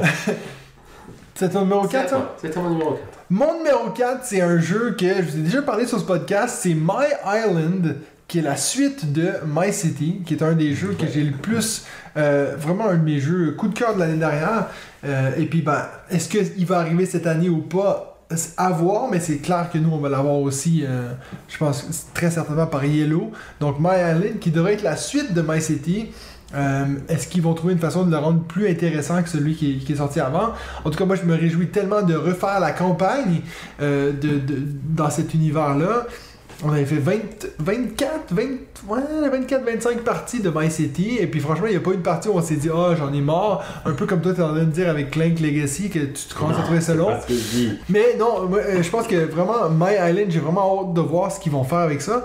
Déjà, apparemment, de ce que j'ai cru comprendre, My City, on est vraiment parti sur des formes qui, ont, qui sont géométriques, euh, genre carrées. Puis maintenant, on passe sur des hexagones, un peu comme dans Catan. Donc, ça va peut-être aussi changer les choix qu'on va avoir pendant la partie. Mais moi, c'est sûr que s'ils sont capables d'améliorer cette formule-là, au final, c'est un peu comme quand tu parlais avec euh, The Queen's Dilemma. Je pense que je suis tout autant excité de voir qu'est-ce qu'ils pourraient améliorer. C'est drôle parce que souvent avec les films, on se dit tout le temps, ah, les suites peuvent pas être meilleurs que ceux qui sont venus avant. Mais avec les jeux de société, je me dis, s'il est pas meilleur, ça sert à rien de le faire. Donc, euh, euh, j'espère qu'il va être meilleur, My Island. Je croise les doigts. Mais attends, j'ai pas compris. Moi, j'avais l'impression que My City t'avais vraiment aimé. J'ai adoré. Ok. Mais je me dis, pour qu'il y ait une suite, c'est un peu comme. Imagine si, Queen, imagine si Queen's Dilemma est moins bon que le King's Dilemma. Ça serait vraiment dégoûtant en fait. Oui. C'est vrai, c'est souvent le cas au cinéma, les suites. Bah oui, c'est ça. Oui. Mais, dans les pour jeux, les jeux de société. Ouais. Parce que, euh, après, je sais pas comment de suite Il y vous connaissez, mais, mais, euh, mais Trek, erreurs. Trek 12 est mais beaucoup mieux le, le deuxième. Euh, J'ai zéro autre exemple. mais déjà, un, c'est déjà bien. C'est mieux que zéro. il n'y a, y pas souvent non plus euh, 36 Non, c'est- vrai que ça arrive pas ça. David, ton numéro 3. Mon numéro 3 est Nemo's War. Ah oui, d'accord. En français, Mais oui, mais c'est pas encore édition le cas. ultime. Non, mais il y, a y déjà des discussions Il y assez a des avancées. rumeurs. Non, non, il y a des discussions avancées et c'est vrai que là, ils ont sorti une édition ultime en anglais euh, cette année. Donc, très clairement, la prochaine étape est la version française enfin de ce jeu qui se dit alors c'est pas lui qui le dit, mais c'est l'autre, le meilleur jeu à faire en solo, qui peut se jouer jusqu'à 4, mais c'est vraiment en solo euh, qui, euh, voilà. qui- C'est certain que si un joue en français, je le dis à tout éditeur qui le sortirait, vous en avez au moins deux autour de cette table qui l'achètent. Ça va être ça, exactement. Sachant que c'est pas Mathieu, j'en dirai pas plus. Nemo Soir, donc vraiment, sortez-nous ce jeu en français, s'il vous plaît. On Mais sera ça, je, deux ouais, déjà à c'est l'acheter. clair. Je valide à 100% David, je suis entièrement d'accord. C'est d'ailleurs pas la première fois que t'en parles dans ce podcast. Non, c'est clair, ouais. Je capte Nous deux, tout à fait. Tout à fait. Benji, ton numéro 3 Mon numéro 3, c'est Transpersonnage, Snowpiercer. Vous savez que c'est Ah oui. Ah, ben bien sûr, la comics, série. film. un comics d'abord dans les années comics, 80, un film dans les années 2000 et une série là, assez Ah, je savais pas du tout que ça donne un comic. Un comics, ouais, ouais, ouais, d'un auteur français d'ailleurs, euh, qui, est, qui est assez ancien. hein. Et donc là, j'ai découvert qu'il va y avoir un, un jeu de société qui va être fait par un auteur de jeu de société français, dont la campagne est attendue en mars 2023 sur Oh Kickstarter. dieu. Donc ça va être un petit peu long, mais euh, j'avais envie de le mettre en avant parce que je suis ça sur euh, Quod, donc euh, le site français de, de financement participatif, le- probablement le site le plus important euh, de financement participatif français, et euh, l'auteur est sur Quod en fait depuis, euh, depuis plusieurs années, et il montre petit à petit l'évolution du jeu de société tel qu'il l'a conçu au départ et tel qu'elle avance là maintenant vers vers la, sortie en mars de l'année prochaine. Donc euh, c'est un jeu qui va se jouer en semi-coop 3 à 5 joueurs, qui va aussi pouvoir se jouer en solo. Vous allez avoir euh, différentes mécaniques de gestion de ressources, un petit peu de bluff. Ça a l'air très sympa, j'avoue que moi l'univers euh, est là pour le coup, la thématique m'attire énormément, je la trouve... euh, je- Enfin voilà, je suis un grand fan du comics, Ouais. euh, j'ai toujours pas vu le film, honte sur moi. Non, le film, le film est Ouais, incroyable. je, je sais, mais il faut absolument que je le voie. Mais... Et j'aime beaucoup la série euh, qui, est, qui est sur Netflix. Donc t'as regardé la série, mais pas le film. Je sais, Ça, je sais. Non mais j'ai honte, j'ai honte, j'ai honte, honte. Mais est-ce que tu as lu le comics? Non. Non, voilà, donc euh, moi, oui, donc la honte est partagée. euh, euh, voilà, mais, mais euh, voilà, Transpersonnage, mars 2023, je fais un petit coucou à Irskel, qui est donc l'auteur euh, sur, euh, sur, euh, de ce jeu, hein, sur, sur Quad. Et puis si vous êtes intéressé, vous pouvez suivre le fil qui est euh, extrêmement intéressant. Et notamment, on voit l'évolution du jeu au fur et à mesure des corrections du prototype. Et ça, je trouve ça euh, toujours super intéressant. Transpersonnage. Parfait. Bon, Moi, mon numéro 3, c'est Founders of Teotihuacan. Je sais pas si vous avez entendu parler de ça. oui. C'est en fait c'est un jeu de placement de tuiles qui est dans l'univers du jeu Teotihuacan, qui est un de mes jeux préférés of all time. Donc c'est sûr qu'il a fallu que je le mette dans cette liste. Euh, J'adore les jeux de placement de tuiles. Euh, je ai- on en a parlé de Cascadia un peu avant, qui est devenu un peu mon meilleur jeu de, de placement de tuiles. C'est pas par le même auteur, ce qui me fait un peu peur. Je me dis, euh, c'est un peu, on prend l'univers de quelqu'un d'autre, même si c'est pas Daniel Tacchini qui a créé l'univers de Teotihuacan, mais c'est un peu le jeu de société. J'ai hâte de voir ce qu'ils vont en faire. Euh, c'est pas un jeu qui passe par Kickstarter du tout. C'est un jeu qui va sortir chez Pixie Games, euh, je pense, fin de cette année. Ah, Très hâte de voir, c'est sûr que je vais vous en reparler parce que bien sûr, vu que c'est un des jeux que j'ai le plus joué de ma vie, c'est sûr que je vais l'acheter. Un jeu de placement de tuiles autour du fait de construire ces pyramides de Teotihuacan. Donc c'est sûr que moi, je vais me lancer dessus. Mon numéro 3, Founders of Teotihuacan. Et avec un solo de. David Turdi. Voilà. Bon, qu'il avait déjà. Ah, T'as vu que j'étais content de répondre? Ouais, ça fait David Turdi. Numéro 2, David. Alors moi, mon numéro Toi 2, aussi. ça va être très rapide. On en a déjà parlé dans ce podcast. Et bien, c'est cette nouvelle édition spéciale des Châteaux de Bourgogne. Oui. Parce que je m'en réjouis vraiment. Ça va vraiment, à mon avis, rajouter quelque chose à ce jeu qui le mérite. Et euh, voilà, bah, les C'est- Châteaux de Bourgogne. C'est assez cool parce que quand tu y penses, c'est vraiment un jeu que tu nous avais déjà parlé plein de fois. Ouais. Puis là, par après, il y a une campagne qui sort. Genre, moi, quand j'ai vu ça, je me dis, mais c'est d'office, sûr, c'est ouais. sûr que David, il saute dessus. Mais je Euh, vais l'impression dans que- 3 ans quand tu l'auras reçu. Ouais. Parce que j'ai toujours pas joué. Bon, je te- Moi non plus. Donc ce sera. Ça, c'est pour l'année prochaine. hein. Je pense qu'ils vont aller assez vite, à mon avis. Parce que c'est pas, euh, c'est de la production de matériel. Donc moi, j'ai confiance. Allez. Non? Non. On Faut avoir confiance, les Je gars. te le souhaite, je te le souhaite. Benji? On reste chez Awaken Realms.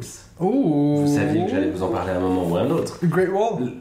Non, Non? Ah non, ça c'est fini, The Great Wall. C'est Tented Grey, le standalone. Ah oui. le- Ah le putain fameux. les gars, vous savez très bien que s'il y a une campagne que je vais backer en all-in, euh, inclusion des, des figurines peintes euh, Ouais, à mais ça, 900 c'est- euros, que t'as- euh, je des attentes récentes. déjà. avec tout ce que j'ai. Mais on parlait des attentes récentes. Non, c'est des attentes dans l'année, je suis jusqu'en mars 2023. Tented Grey, ce sera, ce sera cette année hein, normalement le standalone. Ok. Donc j'attends ça avec une grande impatience, je vais pas faire plus long que ce que ce podcast est déjà, mais clairement euh, vous savez que je serai dessus et je vous en reparlerai à plusieurs reprises. Oui. Numéro 2 pour moi, Darkest Dungeon chez Mythic Games. On en a parlé avant, le fait qu'il ait changé les couleurs des figurines. Euh, moi, j'ai aucun problème avec ça. Euh, parce que moi, le jeu vidéo, c'est un de mes jeux vidéo, ouais, je dirais préférés des 5 dernières années. Bon, en sachant que je suis pas quelqu'un qui joue énormément à des jeux vidéo, mais c'est clairement un jeu que j'ai vraiment eu beaucoup de plaisir. Et puis, je trouve que les figurines sont incroyables. C'est un des rares jeux que j'ai backé. J'ai même pas trop regardé comment le jeu jouait. J'ai regardé les figurines, je me dis ça. Je pense que même que j'ai pris les Sun Drop. Parce que je voulais. Oui, je je crois que avais peu plus parlé. Oui, oui, oui. Euh, puis je sais sûr, que toi aussi, tu l'as backé, David. Tout à fait. Et puis, je pense que toi, t'as même un pledge qui est plus gros que le mien. Ah, je suis pas sûr, j'ai vraiment pas abusé là-dessus. Moi, j'ai vraiment pris que le jeu de base, en fait. Ah, j'ai peut-être pris le Toi, t'as pris avec le Crimson Cord. J'ai peut-être pris le niveau 2 Ouais, sur, ouais. sur 4, ouais. En tout cas, c'est un jeu qui, selon ce qu'on nous dit, ça devrait arriver avant la fin de l'année. À voir. J'ai très hâte de voir, mais c'est un que j'ai vraiment très hâte d'avoir parce que c'est un que je pense que je vais réussir à jouer avant mon numéro 1. Mmh, quel talent dans le teasing. Alors que professionnel de que c'est YouTube. presque très clair, mais bon. Ton numéro 1, David?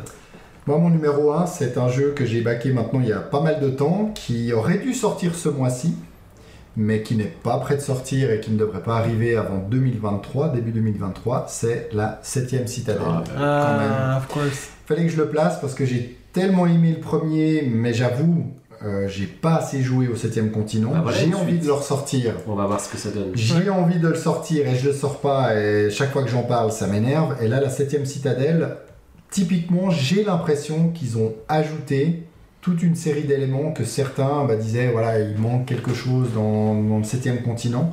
Donc j'ai l'impression qu'ils se donnent aussi beaucoup beaucoup de mal. C'est une petite équipe Oui. qui travaille très très fort sur, euh, sur ce jeu. Bah, ils sont deux. hein. Voilà, exactement. Donc, euh, je me réjouis de, de recevoir, euh, de recevoir ce jeu. Le premier, je l'avais pas, je l'ai acheté. non, je l'ai pas acheté d'occasion, mais je l'ai pas du tout baqué. Je l'ai acheté après coup.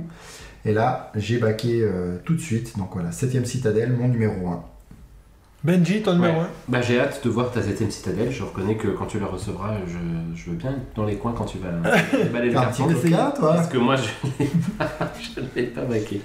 Euh, mon numéro 1, bah, je pensais que vous vous attendriez tous à ce que je dise Tented Grain, et donc ce n'est pas Tented Grain. Bah, tu mais du dit coup, avant, non? du coup, oui, Ah oui. ce n'est pas Tented Grain.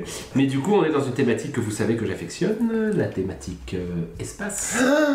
Qui l'eût cru Je fais un petit coucou à Anouchka et à l'ensemble des gens dont je sais qu'ils sont beaucoup plus importants de la team Benji ou de la Space Team, comme on dit dans le jargon. Ah, espace. Et donc c'est From the Moon. From the Moon par la boîte Ah, de bah, jeu. bah, Mais oui, vous savez que j'en avais parlé une Ah fois. oui, oui, oui. Clairement, c'est mon attente numéro 1 de l'année 2022. C'est sûr que je serai dessus. J'attends vraiment beaucoup cette campagne. Ah, il est toujours pas lancé Non, et puis en plus, elle a été repoussée parce qu'au début, je crois que c'était prévu pour le deuxième trimestre. Là, on est sur le quatrième euh, trimestre de, de l'année 2022, donc ce sera plutôt pour la fin de l'année. Mais la boîte de jeu, c'est un éditeur Kickstarter qui est extrêmement compétent pour les éditions euh, de campagnes participatives. Comme tu le disais, typiquement euh, pour It's a Wonderful Kingdom et puis pour Ouais. l'ensemble de leurs campagnes, ils les amènent beaucoup plus vite que, Que que la plupart des autres éditeurs. Peut-être le, le petit défaut qu'il pourrait avoir, c'est que globalement sur les Eurogames, c'est pas forcément à chaque fois des super jeux qu'ils sortent, que ce soit euh, Daimyo, que ce soit euh, Netatanka. Il y a toujours une petite déception quand même, même si c'est deux jeux que j'ai à la maison et avec lesquels je prends quand même beaucoup de plaisir. Du coup, From the Moon, bah voilà, j'espère. euh, J'en attends beaucoup, je dois le dire. Le thème me plaît bien sûr énormément et, euh, et c'est un éditeur en qui j'ai une grande confiance, donc Ouais. je serai, je serai, je sais pas quoi faire de ton. Non, mais c'est- je me dis, c'est Je dommage, serai chez eux pour le all-in. c'est c'est dommage qu'il n'y ait pas un jeu sur la Lune qui est sorti récemment qui est presque. Qui resterait surtout. Tu parles duquel Welcome to the Moon. Mais c'est pas du tout un jeu sur la lune. Ben, C'est pas du tout un jeu sur la lune, c'est un Parce jeu. que t'as pas fait le scénario C'est un jeu avec des feutres où tu rentoures des petits ronds et tu coches des cases. Alors, mon Ça n'a rien à numéro voir. 1, mon numéro 1, Frosthaven, assez clairement, Ah, ok, ok. c'est bien tu le sûr ressortiras l'année prochaine. le jeu. Oui, oui, Et l'année clairement. d'après, je pense. Je pense aussi, ouais. Quoi qu'il Mais- est sorti en anglais là? Non, pas du tout. Voilà, donc ça c'était nos top 5 jeux les plus attendus, soit de cette année ou à venir, Kickstarter ou, Ou des autre. 2-3 prochaines années. Mais je peux être- vous pouvez être sûr que le jour où Frosthaven va arriver, je vais vous faire une vidéo, on va en parler dans le podcast pendant 3 semaines. Si vous, si vous en avez marre de m'entendre parler de Everdell, ça va être encore pire avec Frosthaven, Ah, je pense. ah. Euh, donc, juste avant de finir, rapidement, un jeu qui vous fait de l'œil, les gars. Oh putain, je pensais que t'allais pas nous le laisser faire. Hein. David, ton jeu qui te fait de l'œil? J'ai failli vous parler de paquet chips Oui. dont tout le monde Ah oui, c'est vrai Mais que. moi, j'ai acheté. qui- que t'as acheté en plus. Ouais, Tu l'as là je l'ai à l'école. Oh, j'aurais Oh. bien testé. Mais je vais plutôt vous parler de la nouvelle édition de Libertalia Oui. de Paolo Mori. La première version, je l'ai je découvert sur le tard. Je l'ai jamais trouvé en physique, donc j'ai joué sur BGA. J'ai beaucoup Mais- apprécié mes parties sur BGA. C'est chez Stone Meyer. C'est Stonemeyer qui a fait une réédition C'est ça, ouais. tout récemment, Matago en français. Et chouette réédition. Alors c'est vrai que l'ancienne édition était beaucoup plus euh, dans des couleurs sombres, avec des, pirates un peu, euh, un peu sales, méchants, etc. Là, on est beaucoup dans une édition beaucoup plus claire, beaucoup plus soft. Mais ça, vraiment, euh, pour moi, c'est un super jeu. Donc très rapidement, euh, dans ce jeu, vous êtes un capitaine de bateau pirate à la tête d'un équipage composé de di- différents matelots et chaque joueur finalement di- dispose du même équipage au début. Donc on a chacun six membres d'équipage dans euh, les mains et on doit jouer de façon euh, cachée si on veut. Donc euh, choisir un de nos matelots, on les révèle tous ensemble. Donc peut-être qu'on va choisir le même ou pas. Et chacun de ces matelots a des actions totalement différentes. On va les classer selon un numéro, parce que chaque matelot a un numéro, et on va résoudre dans l'ordre les actions qu'ils vont faire. Donc il y a des actions de jour, il y a des actions crépuscule, donc certaines vont être faites dans, un ordre chronologique, l'autre dans le sens inverse, et bien entendu bah, qu'il y a des matelots qui vont pouvoir éliminer d'autres matelots, etc., etc. Donc on se retrouve vraiment dans un jeu, euh, bon, je ne veux pas utiliser de gros mots, mais dans un jeu où on va vraiment se, se, backstabbing. se- se provoquer, euh, il va y avoir beaucoup d'interactions autour de la table, pas mal de frustration, mais vraiment c'est un, c'est un super jeu dont le but est de faire le plus gros butin, mais il y a beaucoup de choses qui se passent. Et c'est vrai que pour les gens, alors on risque de se retrouver, peut-être pas tout à fait quand même comme dans euh, Red Rising où il y a beaucoup de cartes, c'est vrai qu'il y a quand même du texte sur les cartes, donc certains pourraient reprocher ça, mais finalement il n'y a pas tant de matelots que ça. Et puis les six premiers, on a les mêmes, donc on, choisit, puis après on va en jouer trois. Et une fois qu'on aura joué trois, on en a six autres qui vont venir. Donc là, on n'aura plus forcément tout à fait les mêmes dans la main, mais on pourra se dire tiens, lui, il n'a pas encore joué celui-là. Peut-être qu'il va le jouer maintenant. S'il le joue maintenant, moi, ça m'annule. Donc voilà, on est sans arrêt en train de de- de- d'essayer de, deviner, de bluffer, etc. Donc un, très très bon jeu. Je me réjouis de jouer en, vrai, parce qu'en tout cas sur BGA, euh, il a fait l'unanimité euh, avec les amis euh, avec qui j'y ai joué. Donc voilà. Et là en plus, il y a une version, si je dis pas de bêtises, une version solo dans cette nouvelle édition, Les Vents de Galcrest. Je vais vous parler d'un jeu parce que ben, il y a quelques semaines, on a parlé avec Sylvain de l'école du jeu des jeux les plus originaux. Euh, donc les jeux les plus originaux. Et puis ben là, j'ai trouvé un jeu. Franchement, je pense que il, il intégrerait facilement n'importe quelle liste de top 5 jeux les plus originaux. Donc là, c'est un jeu qui s'appelle Voices in My Head. Ah. C'est un jeu qui a pas d'édition française. Et puis, c'est un jeu qui est sorti par la même compagnie qui a sorti le jeu Le Projet, euh, Mmh, qui a un ah peu oui. fait le buzz cette année. Ouais. Euh, donc, c'est un jeu un peu à la Escape Room, un peu cette idée où tu as des énigmes. C'est une compagnie qui s'appelle Unexpected Games qui sont en, en train de se spécialiser dans des jeux vraiment qui sortent du vraiment hors du commun. Et puis là, Voices in My Head. Donc là, je- vraiment, je me suis, je suis basé sur un podcast anglophone. Donc euh, je sais pas du tout s'il y a une, une sortie prévue en français. Mais l'idée, quand j'ai entendu décrire ce jeu-là, j'ai tout de suite été accroché. En fait, l'idée, c'est que il y a un gars qui s'appelle Guy qui est euh, accusé de meurtre. Et puis il est en cours devant euh, le jury et tout. Et tous les joueurs vont incarner une partie de sa personnalité. Et du coup, ça veut dire que selon la personnalité que tu es, tu vas devoir donner une réponse qui correspond à ce que serait son, sa raison pour avoir tué telle personne. Donc, si tu as l'égoïsme, c'est sûr que toi, tu vas essayer de t'en sortir. Tu vas, tu vas sortir n'importe quelle excuse qu'il faut pour que tu puisses t'en sortir.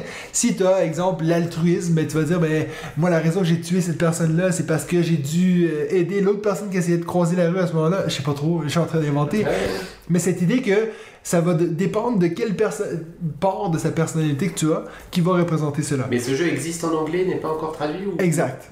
Il existe en anglais. Ok. Il en a parlé justement dans le podcast du Dice Tower, puis c'est là que j'ai vraiment accroché sur ce jeu-là. Et puis en plus, le petit bonus, c'est que si vous allez, si vous regardez des vidéos YouTube en anglais et puis que vous êtes fan de Rodney Smith de Watch It Played, il y a justement un genre de drôle d'histoire que si vous regardez la pochette, la couverture de ce jeu, on dirait presque qu'ils se sont basés sur lui parce que c'est c'est le même gars. Et puis il a même fait des blagues où il a pris la même photo, la, la même pose que ce, ce personnage-là. Et- mais vraiment, on dirait qu'ils se sont basés sur lui, alors que apparemment non. Mais donc, voilà. C'est un jeu que j'aimerais tellement voir arriver en français parce que j'adore les jeux qui ont des thématiques un peu originales. Donc voilà. Voices in My Head, de la même compagnie, Unexpected Games, qui ont fait le projet.